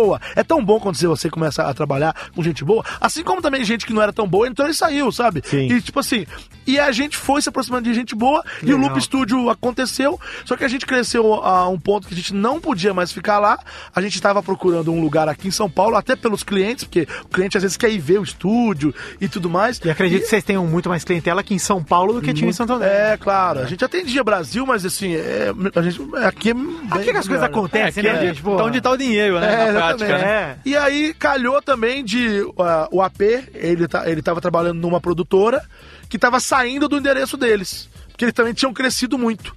O AP que é, que é, que é, É o o ex-fundador, né? o fundador, do, é, do Loop Infinito, que é sempre, sempre amigo nosso, falou, ó, a gente tá saindo de um endereço, é direto com o proprietário, você conversa com ele lá. Que é aqui onde a gente tá. Aí hoje. eu falei, então vamos lá, e trocamos ideia, viemos pra cá aqui, pô, que são 400 metros de construção. Nossa, não, é um lugar, animal, é um lugar animal. grande, entendeu? Eu, eu hoje fazendo aqui o nosso tour pelo, Ah. pelo, pelo Loop Studio, eu jamais imaginei que fosse uma estrutura dessa, sinceramente. E a gente, inclusive, Muito é, legal. gosta, não pra ficar exibindo, mas a gente gosta de mostrar pra que as pessoas vejam a seriedade do, do projeto. Por exemplo, a gente vai fazer agora, em primeira mão pra vocês, a gente já fez, na verdade, uma. Uma live com um executivo de uma marca grande de, de, é, de- de smartphone e, e a gente e deu muito certo. Foi com o Marcel da Asus. Sim. Ele veio, a gente fez uma live e as pessoas perguntavam. O Marcel, que é o cara da Asus que tava por trás do projeto do apagão, Sim, né? ele, ele acredita muito nas coisas. O Marcel é um cara muito corajoso e é um grande responsável pelo sucesso da Asus aqui no Brasil. Sim. Ele fez a live aqui, falou verdades, falou coisa que o nego não achou que ele fosse falar. E isso deu muito certo, porque o público quer falar com os executivos. O, o, o, o povo tem vontade de falar isso. Isso deu tão certo que nós estamos programando a vinda de um outro executivo, que eu ainda Olha não aí. posso falar, de uma marca bem famosa. Ele vai vir aqui fazer uma live, assim como a gente fez com o Marcel. legal. Certeza que é o Dolinho. É, o Dolly. E isso vai ser do caralho, por quê? Porque aí eu vou poder mostrar pra esse cara que o loop infinito não é uma brincadeira de criança. Sim, sim. Ele vai poder ver, porque eu, eu gosto, por exemplo, a gente, a gente eh, quando a gente falou vamos fazer o projeto, vamos fazer. Então, a gente fez estúdio, a gente tem estúdio que a gente, que, que é só de vídeo, que não é de áudio, que é pro o Play Kids. Nós aqui no Loop Studio fazemos o Super Hands, pra você que tem filho pequeno, cê- você deve conhecer o Super Hands, que é dentro do Play Kids. Então, nós fazemos conteúdo original pra eles e vários trabalhos pra móvel e outros grandes clientes. Então, então nós temos os dois estúdios do Loop Infinito lá atrás, temos um que ele é, é, que- ele é tipo genérico, você pode fazer. Nós já fizemos, inclusive, piloto para TV aberta lá, piloto de programa infantil para TV aberta nesse estúdio. Então ele tem uma estrutura, ar-condicionado, acusticamente tratado, a gente tem tudo, é, iluminação, câmeras é, né, das, das mais usadas hoje em dia Sim. nesse mercado. E aí, cara, eu sempre tive vontade de ter o meu estúdio de áudio, de ter o meu. Mas aqui eu sou sócio e aqui que é o meu lugar. Claro. E eu falei, Will, pô, a gente podia ter um estúdio de áudio, né, cara? Aí ele falou assim. Mananete, a gente não tem demanda de. Nunca veio um cliente aqui bater toque, toque, toque. Oi, vocês têm estúdio de áudio aí? Nunca, velho. Então, se a gente tá fazendo isso aí há não sei quanto tempo, a gente vai gastar uma grana. Eu falei assim, cara, eu tinha. Eu, Eu juro por Deus. Eu tinha uma grana, eu tinha comprado um apartamento aí, financiado, e eu tinha uma grana que era pra eu pôr os móveis no apartamento. Que era pra eu fazer, sabe, fazer móvel em- embutido, fazer móvel personalizado, Montar um fazer, apartamento fazer um apartamento. Você, você recebe ele cru, recebe Sim. ele né, no parede. É, parede. Pô parede, porque o meu é daqueles Max House. Ah. Pô parede no meio. Tem que pôr até a parede. Ele é um Caralho. caixote, é um, é um caixote. A casa do The Sims. Eu tinha essa grana. Aí eu falei assim, meu, eu vou pagar condomínio nessa porra vazia, vou pegar esse dinheiro que eu tenho e vou investir no estúdio. Aqui ele falou, você que sabe. Se você fizer, nós vamos, tamo junto, vamos aí meter o pau e vamos fazer esse trem funcionar. Só não tem caixa pra isso, a gente não tem. Eu falei, não, eu sei, eu tô vendo que não tem. Então vamos fazer. E aí esse projeto começou no ano passado, na minha cabeça, eu comecei a desenvolver ele, falando. Então tudo aqui foi pensado do meu jeito. Eu fiquei, assim, Pra, pra quem não sabe, esse aqui é o primeiro. é, nós estamos inaugurando hoje a- Que legal. o estúdio aqui. Esse programa É, aqui, essa gravação aqui, é a primeira gravação oficial Exatamente. dentro desse estúdio. Ele né? pronto. A gente fez algumas outras coisas aqui, mas Sim. não com ele pronto, com ele 100% funcional, entendeu? Sim. Hoje ele tá 100% funcional. Então, assim. Todos é, os equipamentos, Tudo funcionando, tudo a gente tem direitinho. imagem ali, TV, tudo ligado, o ar tá tudo ligado, conectado onde tinha que conectar. Muito mais coisa do que eu tenho competência pra acompanhar, então. Então, cara. A gente produziu um vídeo, né? Esse É, vídeo tá no link desse programa aqui, um vídeo que foi produzido pela Radiofobia, editado pelo Pedro Palota, e tá lá que é pra apresentar pra você. A gente gravou esse vídeo no dia dessa gravação aqui desse programa, e a partir de agora esse estúdio ele está disponível para locação Exatamente. para as pessoas que quiserem ter uma captação de áudio profissional em São Paulo, não querem investir em equipamento e já querem vir, sentar, gravar e sair daqui com o seu áudio no pendrive pronto. Não, e A gente, por exemplo, sentou aqui e começou a gravar. Não teve É. aqui, ah, não sei o que lá. Não, sentou e começou a gravar. E não é a só gente enrolou um podcast. pouco, porque você enrolou um pouco também. Pedro. Vamos ser sinceros pros ouvintes, é. E não é só podcast, a gente tem aqui, você vai ver pelo vídeo que a gente tem de um lado uma bancada com quatro microfones, quatro fones de ouvido, conector para o seu laptop, entrada de rede, porta USB, tudo direitinho, cadeira confortável, flex arm top de linha, Le- revestimento acústico padrão, o piso é de carpete, acústico acústico. também, um ar condicionado silencioso que tá ligado, você não tá ouvindo absolutamente nada, reverb zero dentro do estúdio e do outro lado uma bancada de gravação de dublagem, né? Sim, na verdade nunca foi assim. não é Eu não, queria, eu já não, eu, eu, eu- não tinha cliente de dublagem. Então, Sim. assim, não, claro, eu quero trabalhar com isso também. Mas quando eu fui fazer o estúdio, eu falei: olha, eu quero fazer pra voz original, porque a gente tem. Corre o risco da gente pegar, porque a gente faz conteúdo conteúdo é, original pra pra esse cliente infantil aí, né? Aham. Então, eu, pô, é, mas é a mesma estrutura é, de uma dublagem. Tem que ter a TV, é tudo igual, o fone tal, Sim. vai ver ali É, e só tal. muda o fim, É, né? só muda a final, exatamente. Exato. Aí eu falei, bom, eu tenho, eu tenho a expertise de ser um dublador e também de gostar de tecnologia. Então eu sei qual é o nome do microfone, eu sei o cabo que usa, porque eu gosto, eu sou, eu sou rato de estúdio, eu fiz rádio Sim. também, então, então sabe, eu tô ali dentro, Sim, eu sei sim, como é que funciona, porque eu tenho tesão nisso. Então, a hora que eu pensei, mas eu também gosto muito de podcast, pela minha história com a rádio. Ali- aliás, assim, usando aqui o espaço, nós temos um podcast O pode ser, claro. Pode ser. E temos também um no Loop, que, que, que é o Loop matinal. Loop né? matinal, Que o Marcos Mendes que o Marcos apresenta, Ele sim. agora tá super feliz tem essa estrutura aqui, né? Ah, Cara, Ah, cara, que isso, aí é, isso aí é muito legal, porque assim, eu tive é, o prazer de estar lá na Comic Con com um monte de podcast, inclusive o pessoal do Loop. Aham. Não, o tive- Marcos que participou, é, da nossa é, mesa ali de debate sobre o podcast, né? Inclusive, Isso. que tá no Alotênica. Isso, exatamente. E, cara, eu não tive a oportunidade de trocar ideia com o pessoal do Loop, porque eu não. Cara, foi gigante o evento, uma loucura. Não, dá. Sim, é correria total. A gente, a gente, é, eu, Vitinho, principalmente, conhecemos tanta gente que a gente Porra. não conhecia, que era tipo, oi, oi, oi e tal.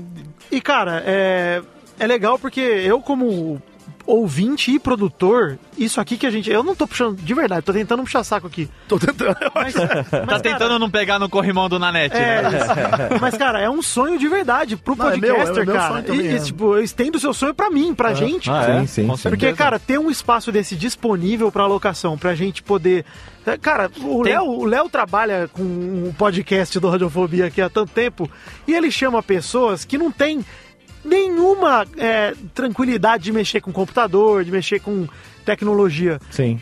A gente tá aqui num lugar pra isso, pra você chamar o profissional que você quer entrevistar, Vai ter um técnico ali. sem ele se preocupar com nada, cara. e é melhor, e, assim, sentar e a qualidade desse estúdio é melhor que é muita rádio aí. Sim, é verdade. Isso que é A estrutura da Rádio Globo que eu fui lá duas vezes, aqui não perde nada, em nada. É que, na verdade, como ele é pensado pra atender clientes internacionais, porque se a Disney pede pra dublar alguma coisa, Claro. vai ter um padrão X. Eu tenho que atender esse pessoal. Sim. Certo? Então, ela é pensada, é, é, o estúdio acústica que é pensada pra atender os padrões internacionais de noise floor, peak, essas coisas todas. Sim, então sim. eu tive que, pô, fazer uma acústica legal com lã de rocha, com, com- com- é, como vocês falaram, é carpete acústico, forro mineral e etc e tal. Então, assim, existe a parte da, do tratamento e a parte também do isolamento. Então, Não, a parede tem a. Como é que chama ali aquele negocinho que tem ali no meio do vidro? sílica gel. Sílica gel que absorve a umidade, É. quer dizer, para que a umidade de fora não passe para Tô dentro do pensando em ambiente. botar na minha janela lá em casa pra colar de fora. Eu te passo o contato. Eu, foi difícil achar que vendesse assim de saco, sabe? É, aquela- Geralmente vem naqueles equipamentos, você compra, vem um pouquinho de é, um pouquinho, É, né? um Compra- saquinho. Compra um monte e vai abrindo. É aquilo que a gente falou, é de muita coisa de montar um estúdio é difícil de achar aqui De mesmo, achar. não é? A lã de rocha. Né? Você, você acha, você compra isso na rua? Uma vez eu- eu- Na Leroy. a gente pede equipamento mesmo, muita coisa tem só numa BH da vida, lá no- É, em Nova é. York. Então, É. é, e que uma coisa que um adolescente no, no americano, por exemplo, com 5, 4, 5 mil dólares, Entra ele no monta um site, negócio compra ali e acabou. e chega em dois Tá- dias, tá, entendeu? Tá, tá, é, assim, tudo pronto. E, tem- e também, cara, tem uma outra. ah, ah, o que me moveu fazer a estrutura do podcast, porque o estúdio eu poderia finalizá-lo aqui, se é só sobre dublagem, voz original e tudo mais. Mas o que me moveu fazer, porque houve um gasto muito maior para eu estender ele aqui, gastar mais material, é, mais microfone e tudo mais. Houve um gasto maior. Mas por que, Nanete? Por que, que você tá fazendo isso? Porque como eu sou do universo de rádio, eu acho que assim como o Léo, eu- a gente gosta muito da plástica do rádio. Com certeza. A plástica do rádio é o que envolve a gente, O sabe? look and feel, né? É, coisa, né? e eu acho que muito podcast não tem. Ele, porque eles não têm nem conhecimento dessa É, plástica, pois entendeu como é. que é? E aí, cara, eu queria, não, não quero, eu não vou assim, ah, o Nanete tá fazendo, dinheiro, tá fazendo isso pra ele fazer dinheiro em cima. Não, cara, eu queria ver as pessoas que têm produtos, podcasts bons, que têm bons conteúdos, que eles puderam ter a oportunidade de gravar num lugar como esse. Não é só, ah, o Nanete, não, eu, eu- isso me dá prazer de saber que a pessoa que tem um bom conteúdo, ela pode entregar aquele conteúdo com qualidade, entendeu como é que é? E, e assim, eu quero alugar, mas eu não- não pode pensar que é algo ah, absurdo. Não! Vai ser igual o cara que às vezes ele quer jogar bola, ele aluga a quadra lá pra ele jogar é, esse lógico. Exatamente. Ele quer ensaiar num estúdio legal, ele vai e Não tem nada de errado nisso, muito pelo É. contrário. Exatamente. A gente vai oferecer o aluguel é, desse estúdio como serviço a partir de agora. Radiofobia. Radiofobia.com.br barra contato. É só você entrar lá, tem um formulário de contato. Que maneiro. E você manda lá seu e-mail e fala, Léo, eu quero ter um projeto de podcast, é, eu não tenho grana para investir em equipamento. Eu gostei demais da qualidade desse áudio desse programa, porque a gente está gravando esse programa aqui, excepcionalmente sem operação de técnica, sem trilha. Eu estou colocando a trilha na pós-edição para valorizar o áudio que a gente está gravando. Então são quatro microfones, cada um gravado numa faixa separada, em wave, quer dizer, o formato sem compressão. Temos quatro microfones, um Electrovoice RE20 que é padrão para host e mais três SM7Bs que são os padrões de rádio mundial, que é inclusive o que eu uso no meu estúdio da Radiofobia em casa.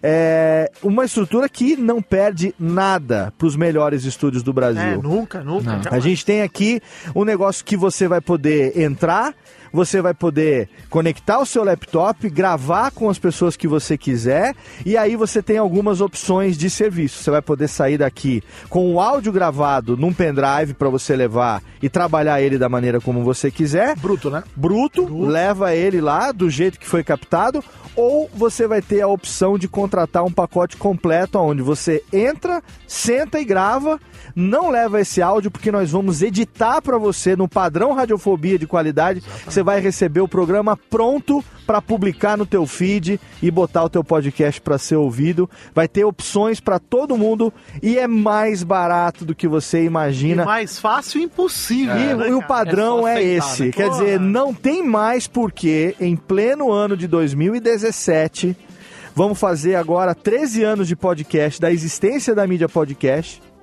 Não tem porquê, não tem nada que justifique mais você produzir com o áudio como se você estivesse falando dentro de uma lata de Nescau. É, Dudu Salles? Viu, beijo para Dudu. Se você é um empresário, se você é um profissional liberal, se você é gerente de uma agência, você tem uma conta, um produto, um serviço, e você não quer necessariamente, como nós fizemos recentemente, montamos um estúdio dentro da SAP Brasil para o SAP Cash. Eles investiram no equipamento, eu fui lá, dei a consultoria, montamos um estúdio. Se não é essa a sua realidade, você quer um negócio num padrão profissional, com um investimento baixo e com o melhor resultado de qualidade que você vai ter, a partir de agora, o estúdio, né, o Loop Studio, ele é a Uma casa, né? ele é a casa oficial agora do Radiofobia em São Paulo. Quando a gente tiver que gravar presencialmente com algum convidado, futuramente a gente já tem o próprio Nanete, que também conhece muita gente aí do meio de dublagem, de humor, né, de rádio. É, tem profissionais aí, pessoas que são conhecidíssimas, né, Nanete? Que a gente vai trazer ainda esse ano e vai ser nessa situação aqui. Eu me desloco de Serra Negra até aqui, a gente senta aqui no Loop Studio, gravamos e vamos oferecer para o nosso ouvinte um padrão. O Pode Ser tá sendo gravado aqui também. É, é, ele não estava sendo gravado, a, a gente ainda, ainda tava sem os, os, os mic arms aqui da. Rode, ainda tava, é, é, assim, eram com esses microfones, entendeu? Mas já tava Mas sendo já tava nesse aqui, ambiente mas ainda não aqui. tava, era uma outra mesa, aquela branca que tá lá fora, ainda não Sim. tava nessa, ainda não tava nesse formato, né? Eu vou deixar o link no post. Se você não conhece o Pode Ser, o Pode Ser, quem é que apresenta na net? Você e tem mais, mais três É. profissionais da voz também, É, né? deixa eu falar um pouquinho do Pode Ser. É, o Pode Ser, ele é um podcast um pouco diferente do que vocês estão acostumados por aí. Na verdade, o mercado de podcast, não só aqui no Brasil, mas qualquer, aliás, qualquer mercado, ele, ele começa com produtos que são é, de instrução, para instruir as pessoas. Depois que eles ficam um pouco mais maduros, ele começa a ter entretenimento, ele começa a ter coisas que, teoricamente, são fúteis, que são descartáveis. Aham. Eu tô falando que o, que, o, é, que o meu podcast ele é descartável no sentido de ele não é para ensinar ninguém a fazer nada. Sim. Ele não é, por exemplo, você tem um que é fantástico, que é a Holotécnica. Sim. Ele é um curso gratuito. Agradeço pelo fantástico. Não, fantástico. Eu escuto, sinceramente, eu, eu adoro o, o seu Radiofobia, mas eu sou fã de carteirinha do Holotécnica, porque eu sou um cara técnico. Então eu gosto, eu, eu, eu, eu, eu escuto com, com outros ouvidos. Agora eu fiquei com entende? medo que se eu falar uma groselha lá, você já sabe que eu tô. Não. Então, cara, é, quando eu. Quando houve a concepção do Pode Ser, a gente falou, cara, vamos fazer um podcast diferente, um negócio que seja assim, tipo, para as pessoas se divertirem, para as pessoas darem risada, para as pessoas. Sabe, é, eu vou falar aqui, cagando opinião, é cagando mesmo, tipo isso assim. aí. Sem nenhum embasamento. Isso é- Porque assim, ó, já tá cheio de podcast que, que, que leva especialista. O Ultra Geek tem sempre um especialista lá, não tem? Mamilos, falando sobre temas polêmicos, Sim. especialista. E eu, inclusive, sou fã e escuto esse que eu tô falando. Entendeu? Então a gente tem vários podcasts que tem especialistas. Não, somos, é, somos quatro colegas. Cagando regra dubladores, fosse. Cagando opinião. Especialista em porra nenhuma, né? Especialista é só, só em dublagem, no qual não é o assunto, inclusive, do, do podcast. Somos quatro dubladores, eu, o, o Cassius Romero, que é, que é a voz do Negan do Walking Ah, Dead. ó. E aí ele, ele, ele, tá, ele tá famoso por isso, porque o Negan tá super. O Caio Guarnieri, filho do. Ah, filho do Tata Guarnieri, Tata pô. Guarnieri. E, e o O Elias Tatá que é a voz do Samurai X, do Kenshin. É, a voz do Porra, Jack é o filho Bauer, dele, o filho dele. Jack Bauer, voz Sim. de vários, vários aí.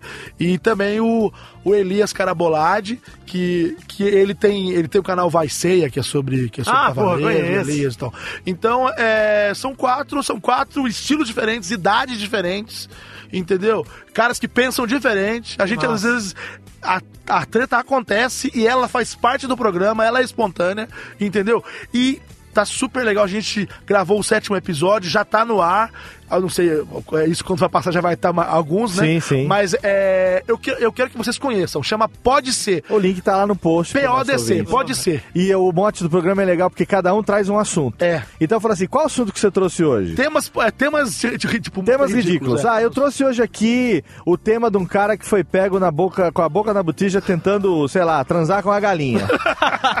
Pode ser? Aí todo mundo fala, ah, acho que é interessante, pode ser. Ah, pode ser. Não, esse acho que não. Não, é Aí todo mundo deu três, falaram que pode ser, pode ser. Aí vira o tema, eles discutem sobre isso, aí passa pro próximo tema, entendeu? Maneiro. E, e- Muito legal. E como a gente fala sobre notícias bizarras, é um assunto infindável, porque a humanidade é imbecil. Produz isso Elas, cada elas vez mais. produzem merda diariamente em, alto volume. Então, assim, é um negócio que nunca vai acabar, você entende? Só Não, se a gente quiser certeza, parar. com É, certeza. porque, tipo assim, cara, eu nunca vi um negócio. Toda semana a gente tem mais e mais notícias. No que depender de mim, É. acabar. Mas é isso. Olha só, o programa hoje foi fenomenal. Quero agradecer muito, muito, muito. A gente infelizmente tem que encerrar, É, porque chegamos aí perto das duas horas de programa, que é o nosso limite para o nosso ouvinte, né? Que apesar de gostar de um programa longo, também tem limite Ah, pra é, tudo. Todo frescurento. Tem vida, né? É, Essa pessoal limite Nutella de podcast, né? Ai, agora eu preciso trabalhar um pouco. Seis horas. É, só ouvir duas de podcast. Então eu quero agradecer a presença do Príncipe Lindo. Obrigado, Vitinho, É isso, por estar estamos aqui. juntos. Eu que fico muito feliz e de verdade para todo o pessoal do Loop, não só pro Nanete que tá aqui, mas parabéns de verdade pela estrutura e aos ouvintes, fica aí o selo de aprovação do Príncipe. Olha aí. Esse estúdio maravilhoso e com certeza serei em breve cliente daqui, porque, pô, Amém. vou abusar Pelada dessa na amizade. net. Pelada na net. Bora, galera! Inclusive, precisamos marcar o Pelada na net, que Com inclusive vai ter Nanete. até nome de episódio. né? É, Certamente, mas vai muito ser obrigado. pelada com ele, né? Eu sou Pelada- Bambi, eu sou Bambi, pode chamar que eu sou Bambi. Ah, eu sou gosto, eu gosto. Olha aí, Fenomenal, Vitinho que dispensa apresentações, tem o seu Pelada na net toda Falando semana. lá sobre futebolzinho. Futebolzinho, e de vez em sobre- quando um intervalinho. Ah, e sobre o Cristiano Ronaldo, principalmente. sobre o Cris Cris e suas. E agora tem a, o, vídeo lá, a atração nova lá do, do canal, o vídeo extra, como é que foi lá? Pra falar de Ah, novo. rolou resenhagem, no mês Resenhagem. passado. Hilário, hilário, Muito hilário. bom que a gente dubla em cima de... Tenta fazer uma sincronia labial totalmente errada, obviamente, em cima do que os jogadores falam em campo. Ah, eu Que gosto. Tem sempre aquela parte do jogo que os jogadores estão conversando. Então, às vezes, dá pra você fingir ali que um cara chamou o Neymar pra sair, o Neymar não topou, e ele fica tipo... Nossa, ah, não, tá demais, tá demais. É tá? bem o, link, legal. o link lá no post pra quem quer acompanhar. E é claro, lembrando que o Pelada na Net, você pode contribuir, como eu também, mensalmente, Ah, com obrigado. uma módica quantia, Olha. se tornando. Dá dinheiro! Dá dinheiro pra mim! Você através do Padrim, padrim.com.br barra pelada na net. Isso. Faça como eu, que todo mês contribuo. Eu contribuo com 25 por mês. Vinteta. Mas você pode contribuir a partir de um. Um real é Um Temer. Um Temer. O Temer não paga mais nada, agora principalmente. Agora, então. É um não demora Temer, não, porque daqui a mas- pouco vai mudar o nome da moeda. Vai mudar o nome da moeda. vai ser um Maia. É o Maio. O Maia não era moeda lá do, do sei lá, do Não, Maia? ela, era o povo, era o povo. lá. Ah, é verdade. É, a moeda deles eram os. É que eles vendiam também. As estalecas. É, então você pode contribuir lá com o Padrim e você vai ajudar esse conteúdo de qualidade e manter o Testosteria Show todo bem. Galera, muito Ah, o Testoso tá aí também. Muito bom. Fenomenal. Valeu, Vitão. Muito obrigado. Obrigado também a ele, diretamente do seu canal Por Onde Vamos, o marido de Dona Cat, Adams Pedro Opalote, o melhor editor de vídeos da Radiofobia Podcast Multimídia, até porque só tem ele. Olha só. Que título, hein?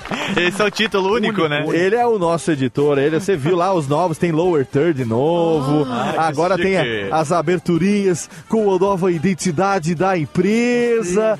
Que bonito, tudo isso feito by Pedro Palota lá nos seus, como é que chama lá o- os aplicativos lá, After Effects e tal. Makers. Mandar um beijo pro Gaveta, mandar um beijo pro Gaveta que nós estamos na concorrência aqui Né? forte Tá na cola, também. né? Tá na cola. Estamos na O cola. Gaveta está lá e estamos atrás dele, bem posicionados, O né? Gaveta não Empurrando o pode, Gaveta. não pode ficar acomodado. Ah! Cômoda tem Gaveta. Caraca, hein? Olha aí, hein? Tava aguardando essa piada pra esse momento, né? Seis segura. anos, vou até riscar aqui. Valeu, Pedroca, mais Muito uma vez. obrigado, Léo, muito bom. Putz, já era fã do Nanete, conheci ele três vezes, porque as três vezes que eu falei com ele, ele nunca lembrou de mim, mas... Não, Desculpa, velho. Eu sou péssimo com esse negócio aí. Às vezes eu, eu conheço a pessoa de fí- físico, mas nome eu sou horroroso. Mas eu sempre fui fã mesmo, vou falar, sempre fui fã do Loop. Ah, é isso aí, Sou, obrigado. sou putinha do, do Loop mesmo. e muito obrigado, muito legal conhecer esse estúdio, toda essa estrutura. E é um diferencial, com certeza, na parte de podcast, ter isso para as pessoas poderem utilizar. E temos lá o Por Onde Vamos, como é que tá, afinal de contas? Tá andando, voltou, voltou a andar. Ah, voltou. Tá, voltou, graças a Deus. Muito Conseguimos bom. achar um tempo na agenda para recolocar o por onde vamos e tudo está indo bem, voltaremos, né, 100%.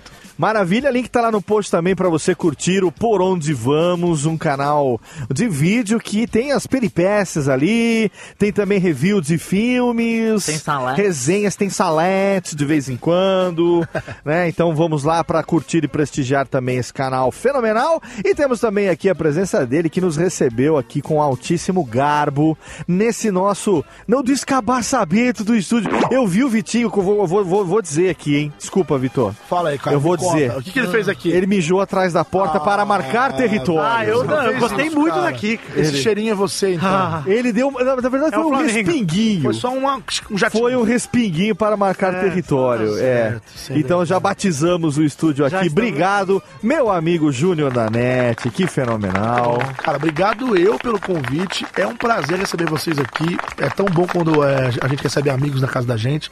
E principalmente quando é uma conquista que você. Sabe quando você compra aquele apartamento com o seu suor? Sim. E aí você quer mostrar pros seus amigos. Não é pra você ficar se bonitão, não, mas é pra falar, cara. É pra vocês também, sabe? Que então, legal. eu fico muito feliz que vocês estão aqui. E assim que eu tive a ideia, eu te falei, falei, Sim. olha, eu tô com essa Eu ideia, fico quero muito fazer feliz, o estúdio. cara. E Nossa. eu quero que, que vocês, e- e- que todo, que toda a equipe do Radiofobia é, e- esteja junto com a gente, porque eu acho que isso daqui vai poder ser bom pra todo mundo, você entende como é? Sim. É muito bom quando você faz um trabalho que você a- acredita nele e ele pode ser bom para as pessoas. Excelente. Então é isso, cara. Eu tô à disposição de vocês, de quem tiver interesse também. É, as minhas redes sociais é Júnior na net, tô em todas com esse nome, então é Júnior na net é N-A-N-N-E-T-T-I. São dois N's, dois T's e I no final. É meio, meio complicado, mas Sim. não economize. Dois N's, dois T's e I no final. Júnior na net, tô no Instagram, no Twitter. Até porque se o ouvinte não é analfabeto, ele já leu no título do podcast, né? É, mas é, ó, é uma parcela pequena. aqui, mas é? tem que avisar, porque... Tem que contar com Tá lá, Radiofobia 214 com, Com o Júnior na na net. Ninguém lê mais nada, nego só vê É. emoji só. Só escuta. Aliás, muita gente achava quando eu comecei a dublar que era um nome artístico. Ah. Tipo, nossa, cara, é genial, porque como eu também tenho um canal na Ah, net. na net. Aí ele falava Olha. assim, cara, meu, é genial, porque você é o Júnior que tá na net, daí você tá na É internet. tipo, tem o Júnior no cinema, na TV e o na Falei, net. mano, Foi tipo é o o que o. Vitinho É, fez, foi- né? É, pelado na net. Aí eu falei, mano, mas peraí, é o meu sobrenome. Ah, você tá brincando? Eu falei, é. E, a- a- aliás, eu sou Júnior porque eu sou Arnaldo, meu nome é Arnaldo. É isso que eu ia perguntar É, agora, eu É. Arnaldo Nanete Dias Júnior. Olha. Ah, aí. é. Arnaldo. E aí, cara, falava... e aí, Arnaldo, pode isso, Arnaldo? Pode, Arnaldo. Amigo, coração, amigo. É, Gabu, isso, Gabu né? tava aqui embaixo da mesa. Chegou agora, Gabu. Arnaldo, Arnaldo. Chegou agora, Gabu? Tava embaixo. Arnaldo, Arnaldo chega aparecer. Tá no ar, Arnaldo? Como é que é? Vai entrar no ar, Arnaldo. Haja coração, Arnaldo. Chega, Arnaldo. Ele, ele não sabe que você tá falando aquele negócio quando ele volta lá no É, aquele Amigo. bronca que ele Tá dá. no ar, fala assim, Tá Arnaldo, no ar, Arnaldo. Tá fazendo Tá no ar, Arnaldo. Tá. Eu não, eu não sei, preciso saber o Fala muito, fala muito. A casa é de vocês, inclusive Obrigado, vou dar uma chave pra cada um. Ah, olha aí. Olha isso aí.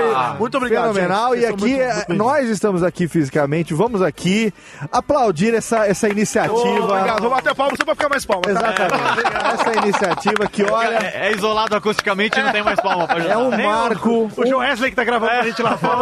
Ah, não, que Joés. É, o Fuji, valeu, Fuji. Bate palma aí, Fuji. Fez a operação Fuji, obrigado, de áudio pra gente ali hoje. E olha, eu digo pra você que trabalhando diariamente com isso já há cinco anos, profissionalmente com podcast 100% do tempo, é um marco na história do podcast como mídia profissional no Brasil, cara. Não Isso é- aqui Não é um sonho, é um sonhão. e Sonhão. não existe, não existe nada igual. É o melhor padrão de qualidade igual a esse. Você só vai encontrar se você aí Fizer fizer um. um, melhor do que esse. Porque senão. Aí se não fizer, vai chama achar. nós também, porque eu quero ver.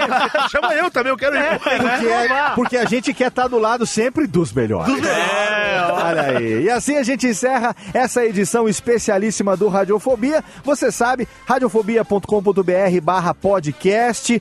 Toda semana, toda segunda-feira tem um podcast novo no seu feed, intercalando a cada duas semanas um Radiofobia e mensalmente um Alotênica e um Radiofobia Classics. Não deixa de seguir também a gente lá no Facebook, facebook.com barra radiofobia podcast e no Twitter é arroba radiofobia aliás. Se você pode interagir com a gente, mande seu e-mail, mande sua sugestão, comente no post também, é claro, e entre lá, faz- faça sua cotação sem compromisso para vir em breve aqui gravar Venha, o seu podcast venha, venha. no estúdio. Venha, vem pro Loop Studio, você, também. é isso, um abraço na boca. Daqui a duas semanas a gente tá de volta e tchau. Valeu, Gambá!